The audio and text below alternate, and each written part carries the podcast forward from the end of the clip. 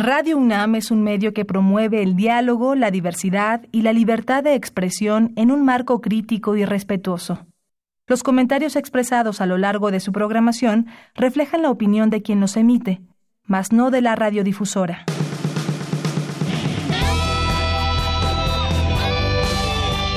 Prisma RU. Relatamos al mundo.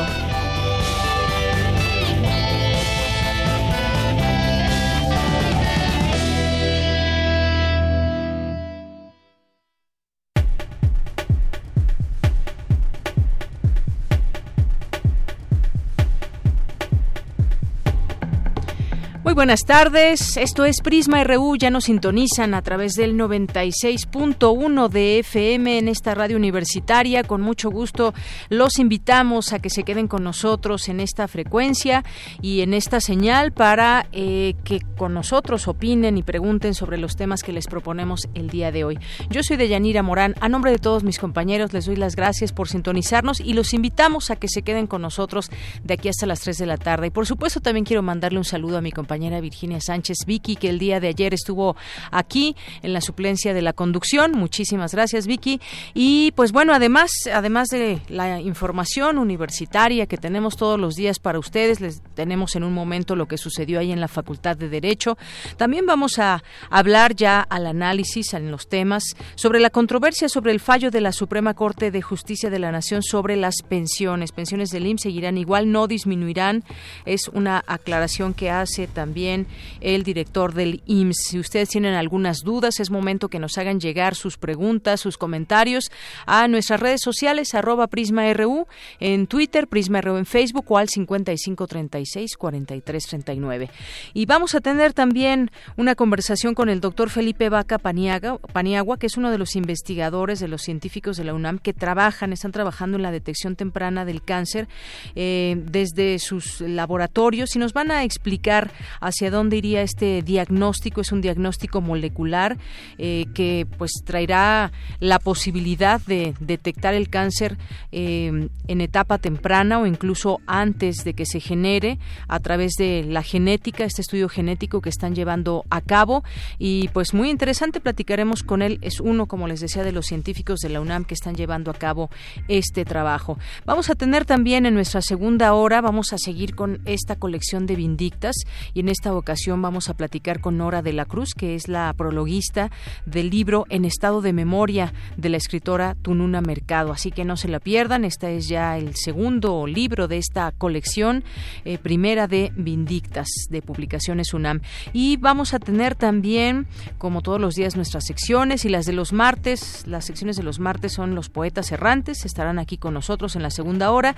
Y a la orilla de la tarde, literatura con Alejandro Toledo. En esta ocasión, recordará a la autora mexicana Esther Seligson, eh, que falleció hace 10 años. Así que, pues es parte de lo que le tendremos hoy aquí en Prisma RU. Gracias por su atención, gracias por su preferencia. Desde aquí, relatamos al mundo. Relatamos al mundo. Relatamos al mundo.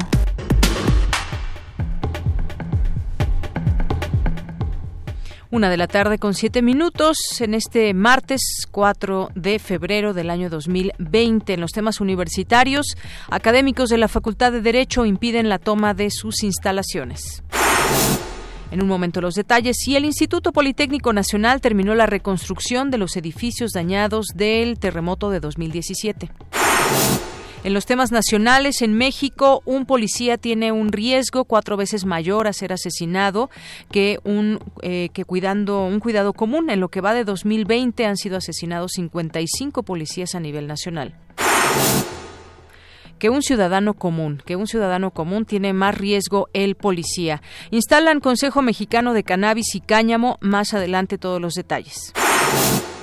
El director del IMSS, Zoé Robledo, descartó este martes que la resolución de la segunda sala de la, de la Corte implique una reducción en el cálculo y pago de las pensiones por parte del instituto. El subsecretario de Salud, Hugo López Gatel, informó que cinco entidades decidieron no incorporarse al nuevo modelo del INSABI y además se quedarán sin ningún convenio de salud federal.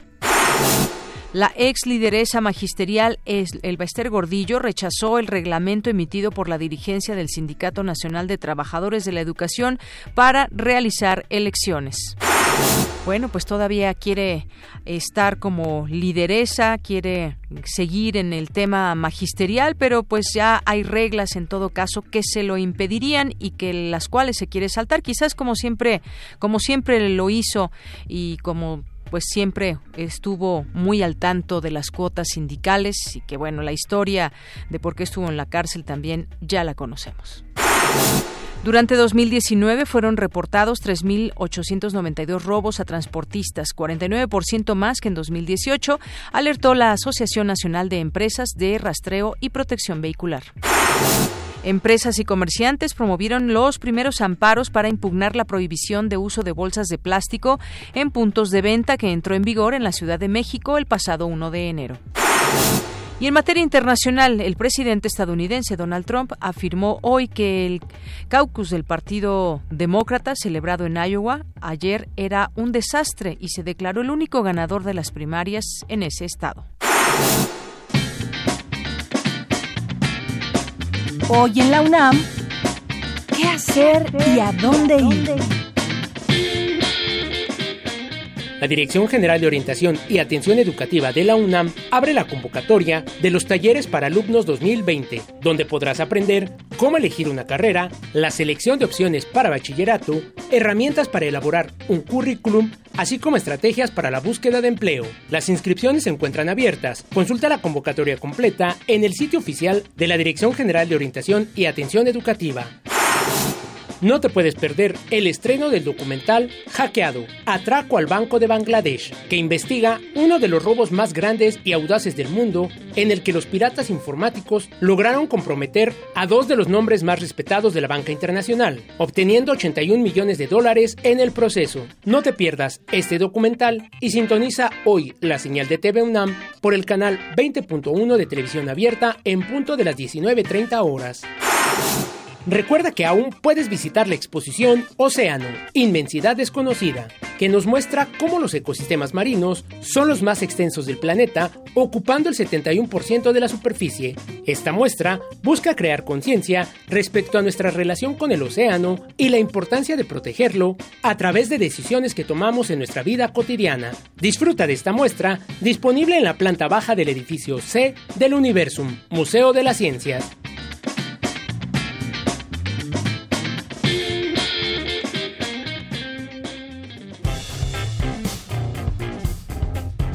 Campus RU. Una de la tarde con 11 minutos. Vamos a nuestro campus universitario.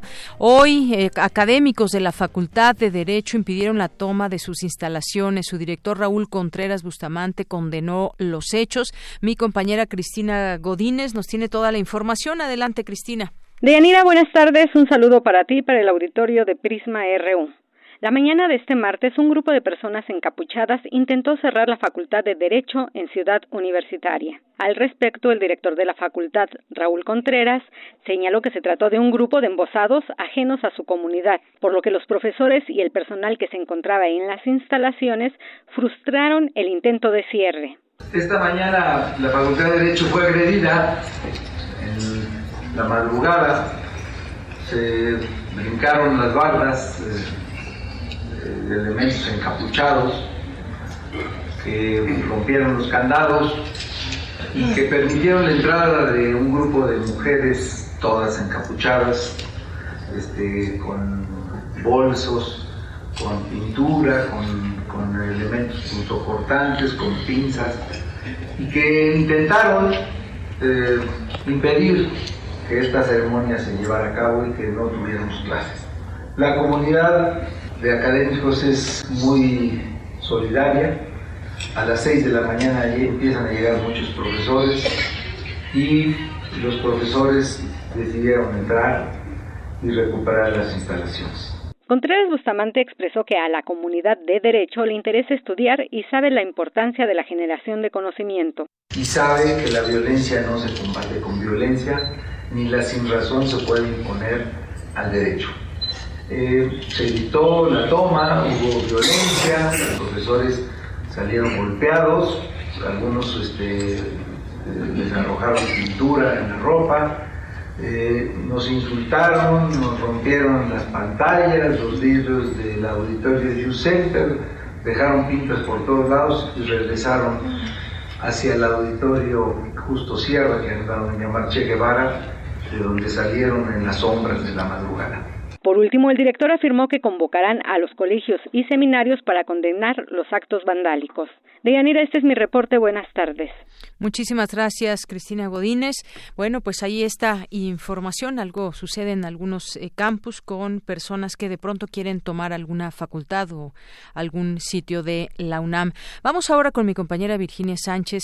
Concluye el Instituto Politécnico Nacional la reconstrucción de edificios afectados por los sismos de 2017. ¿Qué tal, Vicky? Muy buenas tardes. Hola, ¿qué tal, Deyanira? Muy buenas tardes a ti y al auditorio de Prisma RU. A dos años, cuatro meses de los sismos de septiembre de 2017, los 19 edificios del Instituto Politécnico Nacional dañados por esos eventos están totalmente reconstruidos, anunció el director de la institución, Mario Alberto Rodríguez Casas. Durante el último informe emitido por el Comité Institucional para la Reconstrucción y Reparación de Daños Provocados por el Sismo, el funcionario dijo que dichos inmuebles forman parte de nueve unidades académicas y la mayoría se encuentra en uso, mientras que en unos cuantos se iniciará con el regreso del mobiliario este martes para operar en su totalidad. Detalló que la inversión para la reconstrucción fue de 518 millones de pesos en total. De ello, recordó, 318 millones fueron de recursos propios, producto de ahorros del Politécnico. Asimismo, Rodríguez Casas expresó su agradecimiento a las comunidades de las nueve unidades académicas porque durante la contingencia y los trabajos de reconstrucción nunca interrumpieron sus actividades. Además, reconoció la labor y el apoyo que proporcionaron desde el momento del sismo del 19 de septiembre de 2017 la Escuela Superior de Ingeniería y Arquitectura, el Patronato de Obras e Instalaciones, la Escuela Superior de Medicina, el Centro Interdisciplinario de Ciencias de la Salud y la Escuela Nacional de Medicina y Homeopatía. Hasta aquí la información. Muy buenas tardes. Gracias, Vicky. Muy buenas tardes. Vamos ahora con mi compañera Cindy Pérez. Instalan Consejo Mexicano de Cannabis y Cáñamo. ¿De qué trató? Adelante, Cindy. ¿Qué tal, Deyanira? Muy buenas tardes. Este consejo busca ser un órgano rector y tiene, entre otros objetivos, fomentar las buenas prácticas, promover la investigación científica del cannabis de manera responsable y en todas sus variantes, además de asesorar y lograr el desarrollo de negocios con cadenas de valor y que tomen en cuenta al pequeño productor, la trazabilidad del producto e incluso conseguir denominaciones de origen. Durante la presentación, Darío Mercado, secretario del Consejo, remarcó que la intención es dejar atrás los mitos y la política prohibicionista que rodea a la cannabis. Colaborar con las autoridades y los sectores de la economía para incorporar al mercado y al cuadro de salud el cannabis. Debemos de dejar atrás el contexto ilegal y así como otros países en el mundo están reconociendo los beneficios de esta planta y están encontrando nuevas y mejores formas de aprovechamiento, México no puede ser la excepción. Debe trabajarse ahora en términos de salud, de economía y de convivencia social. De salud, por los múltiples beneficios que esta planta puede aportar. De economía, porque puede llegar a ser una industria muy importante para, para nuestro país y además generadora de fuentes de empleo y por supuesto de impuestos. Y de convivencia social, porque tenemos que acostumbrarnos a esta nueva etapa. Deyanira, y es que debido a los retrasos en materia de regulación sobre el uso legal del cannabis, muchos pacientes hoy en día acceden a productos a base de esta sustancia en el mercado negro de manera ilegal y exponiéndose a riesgos de salud. Escuchemos a Daniela Martínez, vocal del Consejo Mexicano de Cannabis y Cáñamo y especialista en comercio exterior. La Organización Mundial de Salud y la ONU ha comentado que los decomisos de marihuana a nivel mundial son más de 264 millones de personas las que consumen el cannabis. Eso representa el 4% del mundo, que los que son consumidores de marihuana. Entonces, el tener realmente esta regulación ¿no? de la marihuana va a permitir que, que también el mercado esté seguro y que también estos consumidores puedan tener, como tal, puedan fumar de manera segura. Aquí les puedo comentar que aproximadamente el valor del mercado son 344 millones de dólares en el 2018. Los principales consumidores son Asia y Estados Unidos. lo cual representa que también para México la fiscalización, si tomamos en cuenta que sea un 10%, va a tener un valor importante que puede contribuir a México. Cabe recordar que en febrero iniciarán las sesiones en la Cámara de Senadores para discutir los pormenores de la ley que deberá normar a este sector y bueno, este consejo busca formar parte de las mesas de trabajo. Hasta aquí la información. Muy buenas tardes. Gracias, Cindy. Muy buenas tardes. Porque tu opinión es importante, síguenos en nuestras redes sociales, en Facebook como Prisma RU y en Twitter como arroba PrismaRU. Queremos escuchar tu voz. Nuestro teléfono en cabina es 55 36 43 39. Continuamos una de la tarde con 19 minutos. El gobierno aclara que las pensiones del Instituto Mexicano del Seguro Social no disminuirán ni se rasurarán. Esto ante la controversia de tesis publicada por la Suprema Corte en relación a las pensiones. Ya el director del IMSS. Robledo, aclaró que nadie corre riesgo de que se rasure este pago. ¿Por de dónde surgió este, esta situación y por qué hubo esa eh, duda? Hoy se sale a aclarar. Los distintos medios de comunicación hoy lo publican. Bueno, pues quisimos hablar de este tema justamente para entenderlo y que no quede ninguna duda al respecto. Ya tengo la línea telefónica a Enrique Díaz Infante Chapa, que es especialista en sector financiero y seguridad social del Centro de Estudios Espinosa Iglesias.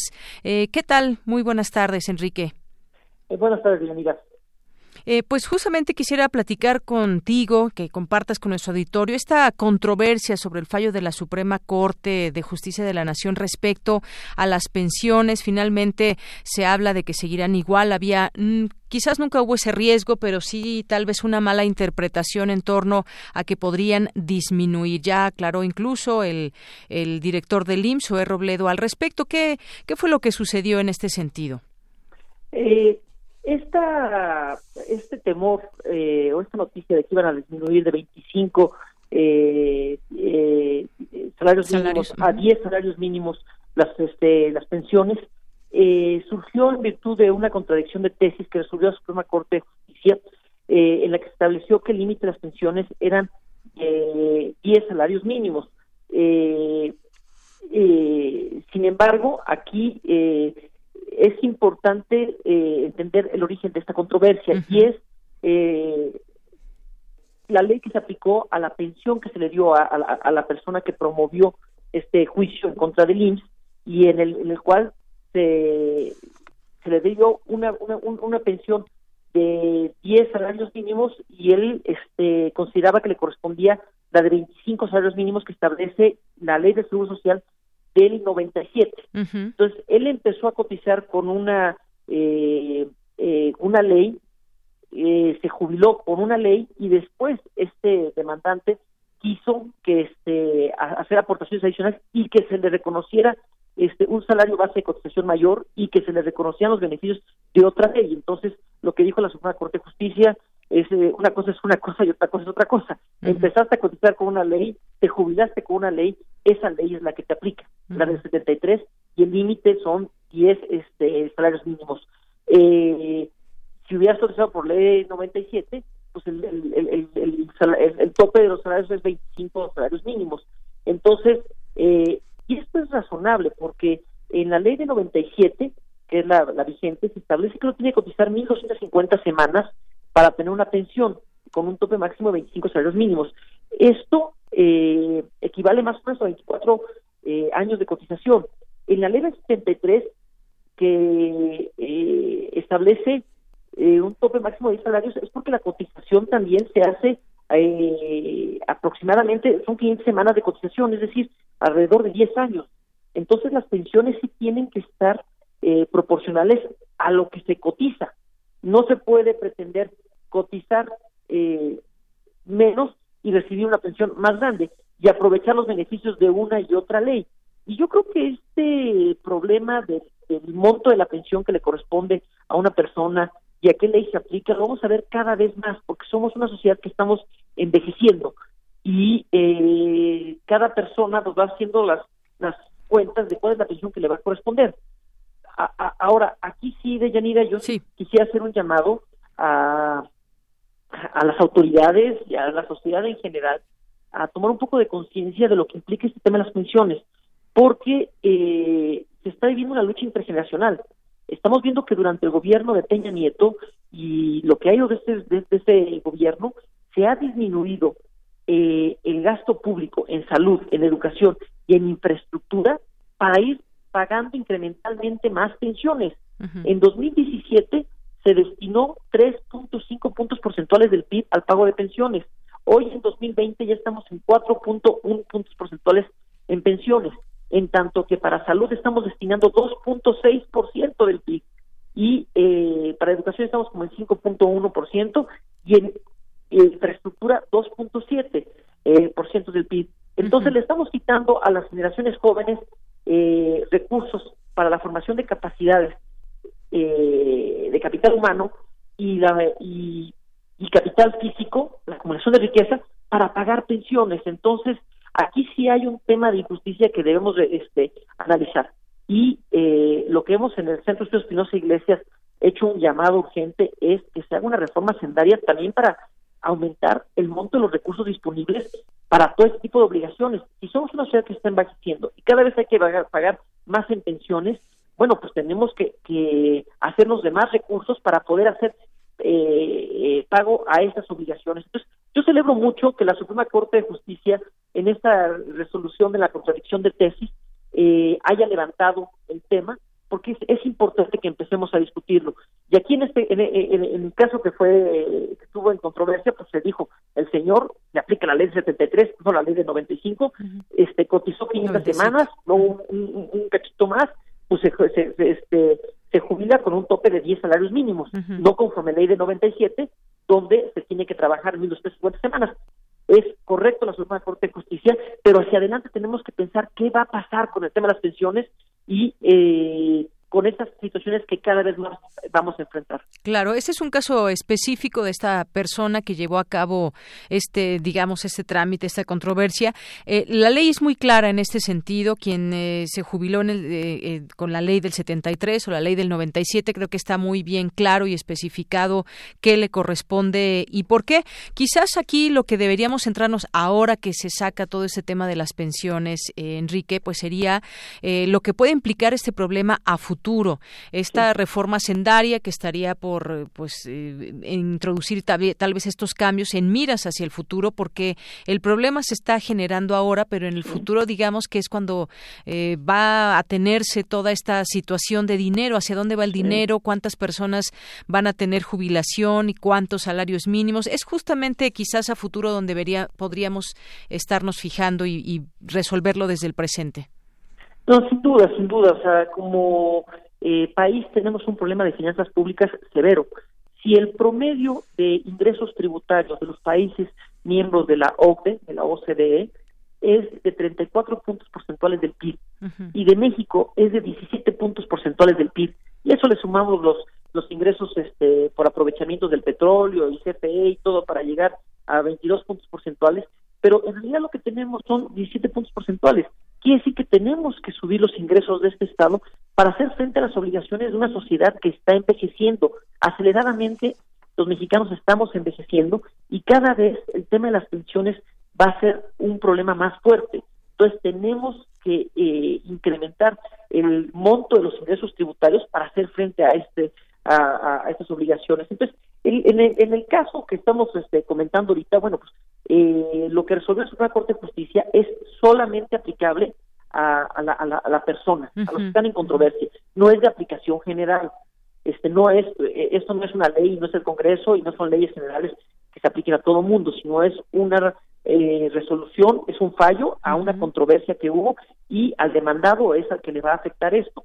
Sin embargo, qué bueno que se está detonando la, la, la, discusión porque eh, el tiempo avanza aceleradamente y si seguimos pateando el bote, esto va a crecer como una bola de nieve que le va a impactar severamente a las, a las generaciones futuras y no podemos hacerle eso a, los que vienen atrás. Claro, y así como esa persona pues tuvo esta duda y por eso llevó a cabo esta controversia, pues puede hacer que también muchas personas en esa situación pensaban que sí se podía hacer de esta manera, pero creo que la Suprema Corte de Justicia lo ha dejado eh, completamente claro. Ante este escenario que nos platica Enrique, ¿cuál es una posible solución a todo esto? Además, ya nos mencionaba la reforma hacendaria, alguien que, por ejemplo, nos esté escuchando, que pues esté tal vez en los 30, 40 años y que ya empiece también a echar esa mirada al futuro. ¿Cuál es la posible solución, el escenario en todo esto? ¿Qué deberíamos hacer? a ver, eh, qué bueno que lo preguntas. Eh, nosotros como país somos de los que menos contribuyen de, dentro de la OCDE al pago de pensiones. A partir del 97, las eh, pensiones son por contribuciones definidas, es decir, sistema de afores, y eh, mes con mes los trabajadores eh, aportan 6.5% de su salario base de cotización. Urge que se haga una reforma al sistema de ahorro para el retiro a efecto de establecer que se suba el monto de las contribuciones de entre 13% y 17%, que es lo que dice la OCDE, se debería estar contribuyendo durante la vida laboral, durante 40 años, para recibir una pensión más o menos del 50% del último eh, salario, del último sueldo. Entonces, eh, claramente eh, estamos contribuyendo en forma insuficiente y el salario que y, la pensión que se va a obtener es de alrededor del 26-25% y reduciéndose de lo que se está cotizando para aquellos que cotizan por, por, por, por afores. Entonces, ¿qué tenemos que hacer? Pues aportar más. ¿Qué otra cosa tenemos que hacer?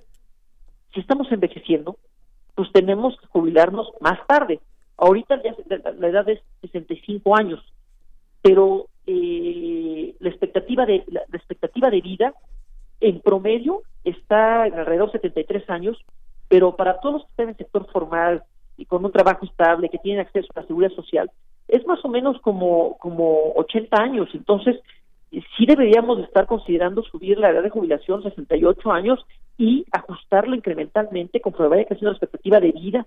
Eh, actuarios y demógrafos nos este, tienen que decir más o menos cuánto debería ser, quizás 70 años para jubilarse o algo. Entonces, subir las aportaciones y, aumentar la, la edad de retiro, además de una urgente reforma sendaria.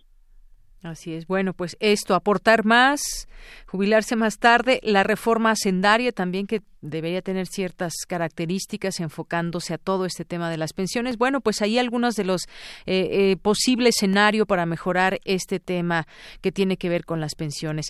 Pues eh, Enrique, me ha dado mucho gusto conversar contigo. No sé si quieres agregar algo más, algo que se me haya escapado preguntarte. Pues sí, eh, eh, gracias eh, por, por, hacer la pregunta, Yanira. Aquí en el Centro de Estudios Espinosa Iglesias, nuestro eje rector de investigación es la movilidad social. Y el hecho de que le estemos quitando año con año a la salud, a la educación y a la infraestructura, en el presupuesto, para pagar más y más pensiones, estamos quitándole las posibilidades de bienestar a las generaciones futuras. y, y eso afecta también al crecimiento del país. Y eso afecta a lo que eh, se hace de contribuciones. Entonces, estamos gastando mal y eso nos va a impactar a, futuro necesariamente, eh, como te digo, en el bienestar de las familias, en el crecimiento, en las contribuciones y eh, en, las finanzas públicas del país. Entonces, pues un llamado a que entendamos que tenemos que hacer una reforma sendaria, que no podemos seguir pateando el, el, bote y una, y una reforma pensionaria. Entonces, de la mano una pensionaria y una reforma sendaria para que le den viabilidad a las finanzas públicas. Muy bien. Bueno, pues muchísimas gracias, Enrique Díaz Infante. Gracias por estos minutos en Prisma RU de Radio UNAM. A órdenes, Hasta luego, muy buenas tardes. Hasta luego. Bien, pues Enrique Díaz Infante Chapa es especialista en sector financiero y seguridad social del Centro de Estudios Espinosa Iglesias. Pues interesante este panorama. Eh, en otros momentos lo hemos comentado, pero siempre estos datos nos ayudan a pues tener muy presente este escenario, este panorama.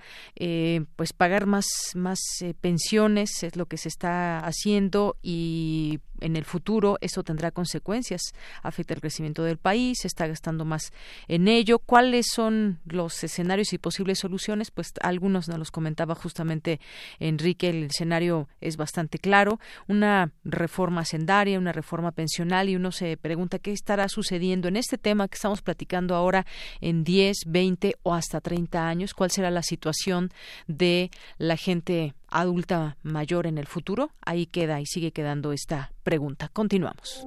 Queremos escuchar tu voz. Nuestro teléfono en cabina es 55 36 43 39. Porque tu opinión es importante, síguenos en nuestras redes sociales, en Facebook como Prisma RU y en Twitter como arroba PrismaRU. Continuamos una de la tarde con 33 minutos. Bien, hay un tema. Hoy es el Día Mundial del Cáncer y en este sentido, pues es bueno reflexionar sobre esta enfermedad en muchos sentidos. ¿Cuál es la eh, lo que se está haciendo a nivel a nivel gobierno con respecto a esta enfermedad, los distintos tipos de, de cáncer y también pues la, las opciones de curar esta enfermedad y sobre todo el tema de la prevención. Eh, justamente queremos platicar sobre ello porque un grupo de científicos de la UNAM trabaja en la detección temprana del cáncer, enfermedad que cada año provoca la muerte de 9.6 millones de personas a nivel mundial. Además, el cáncer se perfila como la segunda causa de fallecimientos en el de los cuales 65% ocurren en países de ingresos medios y bajos. Y con motivo del Día Mundial del Cáncer, como decía, eh, que se conmemora hoy, 4 de febrero, la UNAM hizo este anuncio que los expertos universitarios analizan muestras sanguíneas de pacientes con esta enfermedad para identificar marcadores genéticos tempranos que puedan ayudar a su detección. Eh, tengo la línea telefónica, le agradezco mucho esta llamada hoy al doctor eh, Felipe Vaca Paniagua, que es investigador y participante del Laboratorio Nacional en Salud de la Facultad de Estudios Superiores Iztacala, dedicado al diagnóstico molecular y efecto ambiental en, en enfermedades crónico-degenerativas. Doctor, bienvenido a este espacio. Muy buenas tardes. Buenas tardes, doña Lira. Doctor, pues quisiera preguntarle en principio sobre este trabajo, que nos platique de este trabajo que están llevando a cabo ahí en la FES Iztacala. Pues eh, muchas gracias por su interés. Eh, aquí en la facultad estamos eh, muy interesados en identificar a personas que tienen un riesgo hereditario para desarrollar cáncer de mama. Esta enfermedad, pues, es eh, eh, la primer neoplasia en nuestro país en incidencia y en mortalidad en mujeres. Entonces es un problema de salud pública muy grave. En el 2018, por ejemplo, eh, 27 mil mujeres aproximadamente fallecieron por esta enfermedad.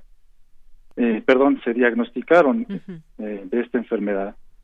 Y eh, pues existe un 10%, 10 a 15% de estas mujeres que tienen su enfermedad por una causa genética hereditaria que nosotros podemos identificar y ese ese grupo de pacientes pues tiene enfermedad una enfermedad eh, más agresiva en donde la presentación del diagnóstico es antes de los 50 años eh, presentan más metástasis y en general pues eh, tienen una enfermedad eh, más grave que en las personas que no tienen una alteración genética hereditaria. Muy bien. En esta investigación, doctor, eh, también están colaborando distintos hospitales públicos del sector salud. Estas muestras eh, son canalizadas y, digamos, ¿cuál es eh, la idea de todo esto? ¿A cuántas personas, eh, más o menos hablando en términos generales, podría ayudar esta detección temprana? Pues sí, hemos hecho un grupo muy importante de colaboradores en el ámbito clínico, en los hospitales que son fundamentales, porque en, en esos hospitales eh, eh, que son hospitales del sector público, eh, identificamos a las pacientes que reúnen los criterios de inclusión que nos hacen sospechar de que tienen una enfermedad genética hereditaria. Entonces, nuestros colaboradores clínicos las identifican buscando sus expedientes y de acuerdo a sus características eh, del tumor y edad, eh, eh, las canalizan hacia nuestro estudio y nosotros, a partir de una muestra sanguínea, tomamos ADN, lo aislamos y después amplificamos genes que son muy relevantes para el cáncer hereditario. Aquí en la facultad tenemos todo el equipo la infraestructura para hacer la identificación de alteraciones genéticas que son de alto riesgo y una vez que las identificamos, nosotros informamos a, los hospitales, a los médicos tratantes para que le puedan dar eh, el tratamiento más adecuado a estas señoras. Eh, doctor, más o menos qué porcentaje de los casos de cáncer que se presentan actualmente, qué porcentaje es eh, hereditario, es genético? Pues se estima que es entre el 10 y el 15%, eh, y que no solamente eh, participan algunos genes que ya se han descrito bien, sino que en realidad hay un número de genes importantes que estamos descubriendo y que cada vez es más amplio. Entonces, en ese 10 a 15% de personas es muy importante hacer esta detección, porque en sus familias eh, hay una gran eh, agregación de la enfermedad y mueren generación tras generación sin tener un diagnóstico molecular adecuado. Entonces, lo que nosotros hacemos es identificar a estas señoras que tienen cáncer de mama y que tienen alteraciones genéticas de alto riesgo para que ya puedan tener un tratamiento adecuado. Y eh, adicionalmente hacemos este mismo análisis en sus familiares porque sus familiares eh, frecuentemente no han desarrollado la enfermedad y son portadores sanos de alguna alteración genética. Entonces, eh, una vez que hacemos esta detección, eh, es, eh, es posible hacer la identificación de un cáncer incipiente que no manifiesta ningún signo clínico o incluso prevenir el desarrollo de la enfermedad con estrategias como cirugías y otro tipo de tratamientos. Así es, es decir, lo que ustedes hacen es, esta investigación se centra en sus etapas, eh, etapas tempranas, pero incluso antes de que se dé a conocer que se presente la enfermedad. Eh, en este sentido, es conveniente que si alguien tiene un antecedente de algún familiar, lleve a cabo este estudio, entonces. Sí, aquí, doña es muy importante eh, no caer en la psicosis porque pues con tanta información actualmente, muchas personas que no tienen ninguna causa genética hereditaria de su enfermedad eh, tienden a creer que, tienen una alteración genética. Entonces, en realidad, eh, es muy importante que este tipo de estudios se hagan eh, de acuerdo a los protocolos clínicos aceptados para que las pacientes que reúnen una serie de criterios eh, clínicos sean las únicas que se hagan este análisis, eh, porque la mayoría de las pacientes no tienen ninguna alteración. Entonces es importante mencionar esto porque no todos los tumores, eh, no todo el cáncer se debe a alteraciones genéticas hereditarias. Existen otros factores de riesgo que son también muy importantes y determinantes en el 90% de, de los casos. Claro, y ahorita hablamos justamente de eso, de los otros factores, no solamente este genético. Eh, ¿Qué significa la detección temprana en este sentido? Eh, por ejemplo, si alguien eh, se le detecta el que puede va, a tener cáncer, no que tiene cáncer, que va a tener cáncer porque tiene esta carga genética y sale positivo a ello. ¿Cómo? Y usted me hablaba que se centran mucho en el cáncer de mama. En este sentido, ¿qué debiera ser una paciente que aún no tiene ningún síntoma, pero que está latente la posibilidad de la enfermedad? ¿Qué se hace en estos casos, doctor? Ah, sí, bueno, en estos casos es muy importante conocer el tipo de alteración genética porque no todas son iguales en realidad eh, hay 11 genes para los cuales ya se conoce su impacto y no todas las alteraciones tienen el mismo efecto o el mismo riesgo. Ese es el primer paso y ese lo hacemos nosotros. Una vez que se establece, eh, digamos, la peligrosidad de alteración, eh, las señoras que no tienen cáncer, pues pueden visitar a sus centros hospitalarios y ahí se definirá cuáles son las mejores estrategias de acuerdo a su edad, a, si, por ejemplo, quieren tener hijos, porque eh, una de las, eh, digamos, intervenciones más importantes es eh, la salpingoforectomía, que es la remoción quirúrgica de los ovarios, y eso, pues, por supuesto, impide la posibilidad de embarazo, ¿no? Pero esta estrategia reduce a los niveles de riesgo que tiene prácticamente una señora que no tiene ninguna alteración genética. Entonces, en realidad es un tema complejo. Nosotros solo somos una, un eslabón eh, que se encarga de hacer la identificación de estas pacientes y poderlas canalizar a sus centros hospitalarios, en donde ya nuestros colegas clínicos hacen eh, su trabajo eh, de acuerdo a las características particulares de cada paciente. Así es. Entonces, bueno, nos decía usted que entre 10 y 15% son los casos de cáncer que podrían ser por eh, causas genéticas, pero un 90%, un poco menos, podrían ser otras causas, como qué causas también y hay que estar alerto, alertas a esto porque pues no solamente, como usted decía, no caer en pánico por ese tema de la genética, hay otras causas, alimentación, sobrepeso, obesidad. Sí, por supuesto. Eh, existen eh, eh, factores de riesgo asociados al estilo de vida, como el sedentarismo, como lo mencionas, el sobrepeso, la obesidad, la falta de ejercicio, la dieta alta en grasas o hipercalórica, el consumo de alcohol y tabaco, que son, eh, sobre todo el alcohol es terrible. también existen factores de riesgo pues asociados a la reproducción, a la exposición de las hormonas, por ejemplo, eh, las mujeres que tienen la menarca temprana, antes de los 11 años, pues tienen eh, una exposición a sus hormonas eh, por un más largo tiempo que una mujer que, le tiene, que tiene menarca posterior a los 15 años. La menopausia tardía es otro factor de riesgo, no tener hijos, la nuliparidad. Entonces, también existen factores de riesgo de exposición ambiental, a mutágenos que se encuentran en, el ambiente, incluso eh, en el aire que respiramos. Entonces es muy importante en este día yo considero pues que exista una concientización de la población en tratar de reducir estos factores de riesgo que son modificables, ya que nuestra genética por supuesto no se puede modificar. Muy bien. Esto eh, con respecto a otras eh, otras causas también.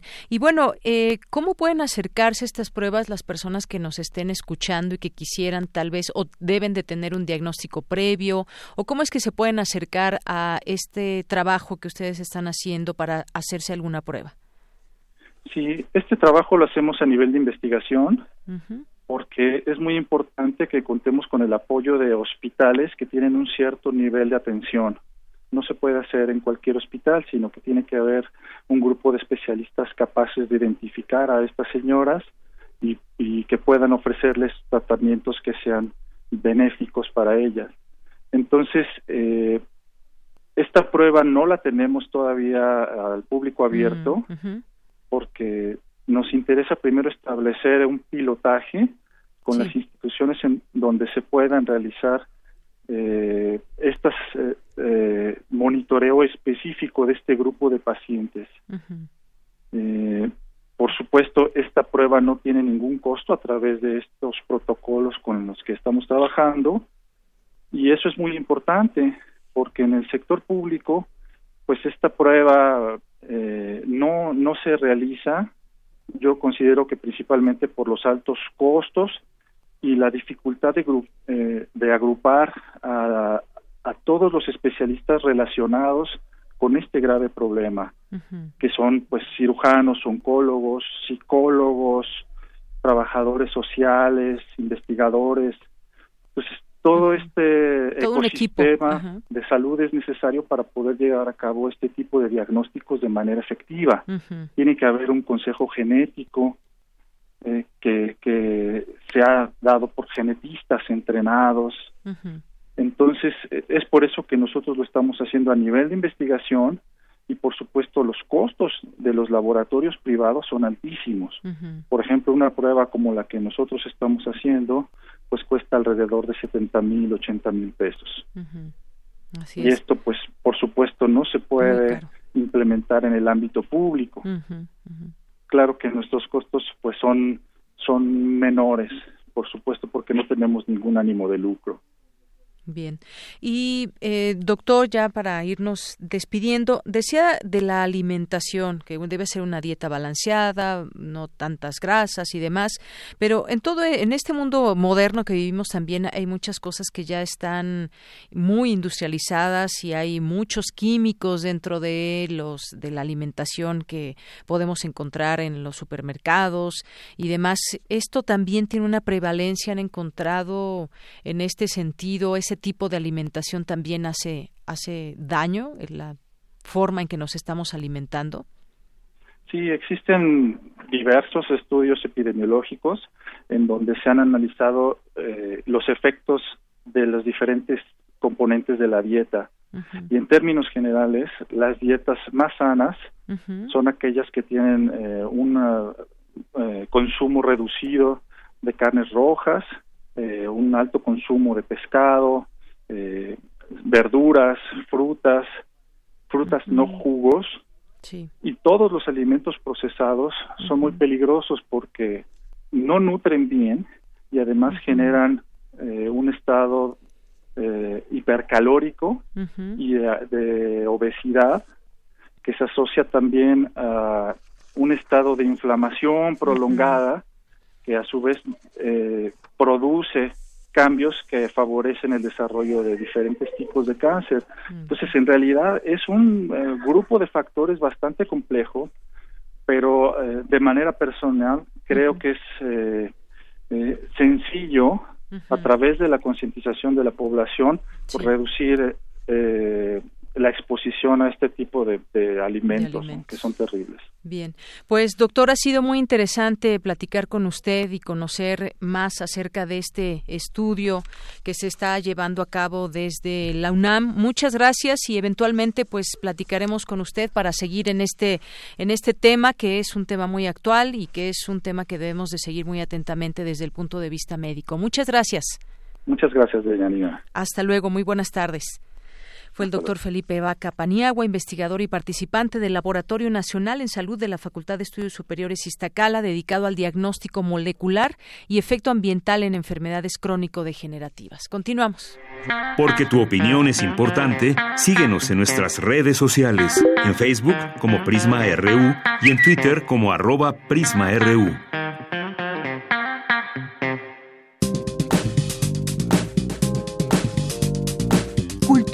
RU.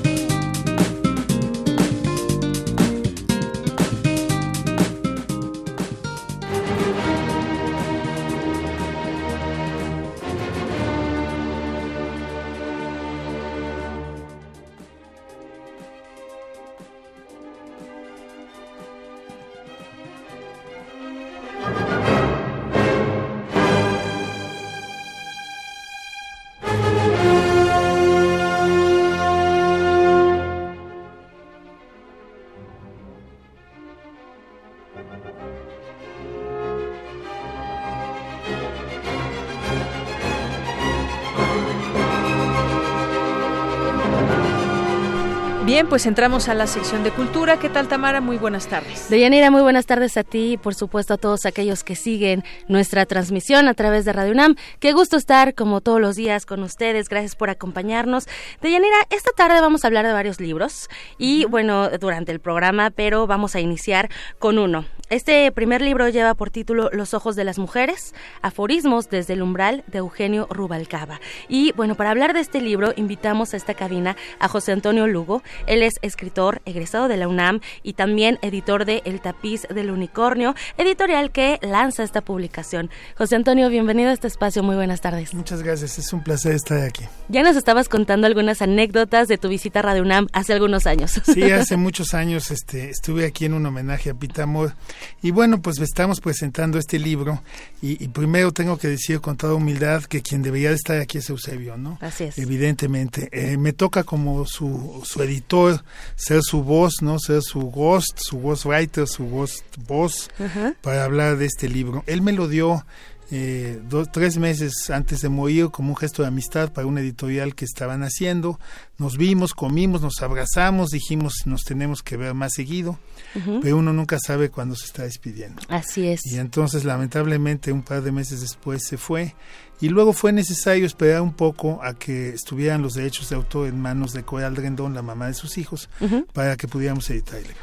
José Antonio, eh, eh, mencionas algo muy importante, ¿no? El Tapiz del Unicornio es una editorial independiente que, bueno, se, se preocupa por arropar también a escritores, a nuevos escritores y escritores que también ya han publicado, sobre todo enfocados en las, en las letras mexicanas. De Eusebio Rubalcaba, Sabemos que nació el 4 de septiembre de 1951, murió el 7 de febrero de 2017, narrador, poeta, ensayista y dramaturgo, también un melómano, pero, pero me gustaría saber para José Antonio quién fue, quién es Eusebio Rubalcaba. Bueno, mira, eh, voy a hablar del libro porque el libro habla de los muchos Eusebios, ¿no? Creo que Eusebio fue un escritor que tuvo múltiples registros, ¿no? Tenemos escritores muy buenos que tienen una sola voz y esa voz la dominan y hacen pequeñas variaciones. Pero había muchos Eusebios. Estaba el narrador de un hilito de sangre, un narrador que comulga con estos jóvenes adolescentes que andan buscando su camino en el otro extremo está el melómano exquisito que es capaz de escribir unos aforismos este, sublimes en, un, en una a, media distancia entre la poesía y un aforismo brillante, pero está también el adorador de las mujeres, un adorador de las mujeres que, al igual que mi maestro Juan García Ponce, de quien fui secretario hace muchos años, para algunas mujeres este es, adorable y para otras quizás en esta época ya no es tan políticamente correcto, ¿verdad? Eusebio era todo eso, era también en el libro vemos también su miedo y su reto de enfrentar la página en blanco, ¿no? El tema de la creatividad, inclusive el tema del alcohol que él lo veía como un compañero, pero no un compañero depresivo, yo creo que era un compañero abelesiano, un compañero que nos hablaba del amor a la vida, ¿no? Entonces, todas estas facetas de Eusebio se conjugaron en un escritor que los jóvenes quieren mucho y que le llegó a muchas generaciones. Así es. En este libro, Los ojos, los ojos de las mujeres, pues vamos a encontrar tres prólogos. Uno es tuyo, por supuesto, que hablas de, de esta historia, de cómo llega el manuscrito a tus manos, que bien lo dices, ¿no? Eh, puede ser tal vez la última vez que a veces nos quedemos, nos, nos veamos con alguna persona, con algún amigo. También está eh, el prólogo de Vicente Quirarte, que justo habla del amigo, y también Ignacio Trejo Fuentes habla de su rebeldía y de su resistencia a través de las letras. Fíjate que ningún libro tiene tres prólogos. Eh, en esta ocasión lo hicimos así porque al irse Eusebio y al tener los tres prólogos, el libro no solamente es el libro de Eusebio, sino que es también ya un homenaje y una celebración a Eusebio. ¿no? Entonces yo creo que aquí tenemos distintas visiones de alguien que nos resultó muy querido. Y bueno, pues Vicente Quillarte eh, el, el día de la presentación va a presentar un libro suyo, Luz Armada, que le escribió a su madre, a la madre de Vicente, pero que le dedicó a la mamá de Eusebio. Entonces por eso se junta ahí, porque ellos eran íntimos amigos. Eusebio fue asistente del maestro Martín Quillarte, el papá de Vicente. Entonces estamos hablando de una celebración amistosa donde se están juntando diversos textos, diversos amigos, y en la fonoteca donde vamos a, va a ser la presentación, vamos a escuchar las grabaciones de Don Higinio Bubalcaba, ¿no? Esto me parece excepcional. En algún evento el cuarteto Uichi estuvo en, en el Palacio de Bellas Artes, es extraordinario, pero el que escuchemos las grabaciones del papá de Eusebio, pues quiere decir que van a estar presentes el papá de Eusebio, la mamá de Eusebio, el amigo de Eusebio, el otro amigo que es el editor, más toda la gente que nos acompaña. Qué maravilloso y sobre todo por la fecha que es el 7 de febrero, tres años después. Yo creo que si, si Eusebio nos va a estar viendo como seguramente va a estar, nos va a estar viendo, va a estar ahí presente, va a estar muy contento de que le estemos haciendo este homenaje que es una muestra de cariño, es un apapacho y un reconocimiento a su escritura, por supuesto. Su escritura que además fue autor de, de más de 70 libros, ¿no? O sea, también... Fíjate que Vicente menciona en algún texto que, que eh, Eusebio escribía eh, de una manera animal, digamos, ¿no? En el sentido de que le salían las palabras, ¿no? y, y, en distintos registros, en distintos textos, ¿no? Pero escribía literalmente una forma de vivir. Los textos iban saliendo, ¿no? Iban saliendo, pero siempre con un rigor, con una calidad. Creo que Eusebio fue muy autocrítico y sobre todo fue un hombre muy humilde. Y digo muy humilde sin falsa, no de pose ni de afectación.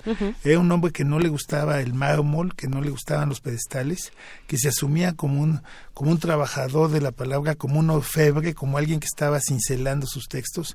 Y eso hacía que, aunque salían muchos, todos salían con un nivel de calidad extraordinario. José Antonio, yo creo que eh, eh, nuestro paso por la tierra, por este, por este momento, esta vida, este espacio, pues también lo que dejamos a las personas es por lo que nos van a recordar ya casi nos vamos de esta sección, pero me gustaría que nos, regalaras una anécdota que tú dijeras, yo, eh, vaya, yo voy a recordar a Eusebio Rubalcaba, ¿por qué? Pues mira, alguna vez este, asistí como invitado a su taller y en el taller lo que se veía es, eh, él se erigía como el sumo sacerdote de la palabra. Es decir, podían escribir bien o podían escribir mal, pero si no tenían un respeto a la palabra y a la creación, pues entonces lo sacaba de una, de una patada, porque eso no funcionaba. Entonces él respetaba a la literatura y a la palabra como respetaba la música, y en suma, finalmente, era un adorador de la belleza. Excelente. Y también de los ojos de las mujeres. Por supuesto.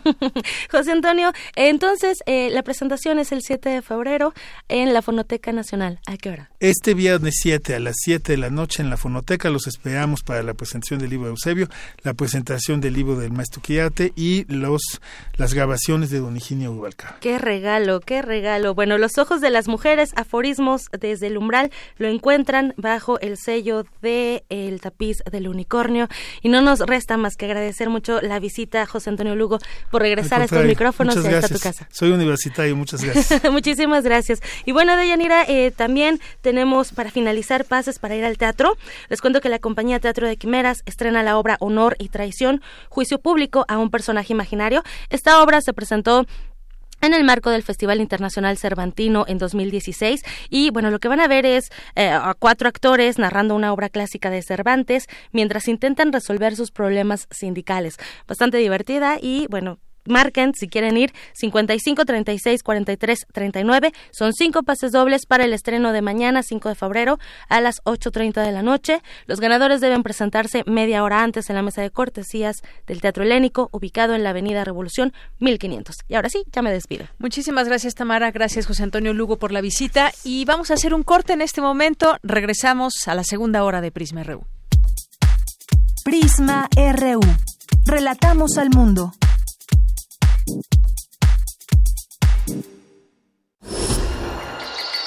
Creemos en un mundo donde se escucha toda la música, la música, Donde el conocimiento esté abierto al mundo. Donde se ame de todas las formas. Ese mundo es posible y vamos a pelear por él. Resistencia modulada de lunes a viernes de las 20 a las 23 horas por el 96.1 de FM, Radio UNAM. Experiencia sonora. Entre acciones y reacciones, seguimos luchando contra el cambio climático y la destrucción del ambiente. Habitare, Agenda Ambiental Inaplazable. Nueva temporada y nuevo horario. A partir de marzo, todos los lunes a las 4 de la tarde, por el 96.1 de FM. El cambio es bueno, pero el cambio de conciencia es fundamental. Radio UNAM, Experiencia Sonora. En mi INE caben todas las ideas, todas las discapacidades, todos los colores de piel. En mi INE caben todas las personas, todas las expresiones de género todas las lenguas y formas de lenguaje. En nuestro INE caben todas y todos. Mi INE cumple 30 años construyendo democracia e inclusión. Contamos todas, contamos todos. INE. Escucha la mirada de tus hijos.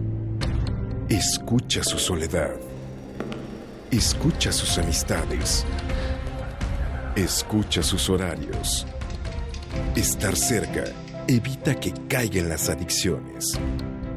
Hagámoslo juntos por la paz. Estrategia Nacional para la Prevención de las Adicciones. Secretaría de Gobernación. Gobierno de México. El cine es la más veloz de las artes. A poco más de un siglo de vida, ha tenido que inventarse, reinventarse y también destruirse.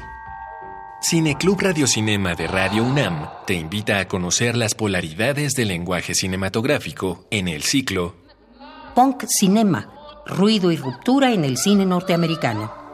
Glenn o Glenda, de Ed Good. Shadows de John Cassavetes. Scorpio Rising de Kenneth Enger. Vinyl de Andy Warhol. Y Eraserhead de David Lynch todos los miércoles del 29 de enero al 26 de febrero a las 18 horas en la sala Julián Carrillo de Radio UNAM. Adolfo Prieto 133 en la Colonia del Valle, cerca del Metrobús Amores. Entrada libre. Radio UNAM. Experiencia sonora. Relatamos al mundo. Relatamos al mundo.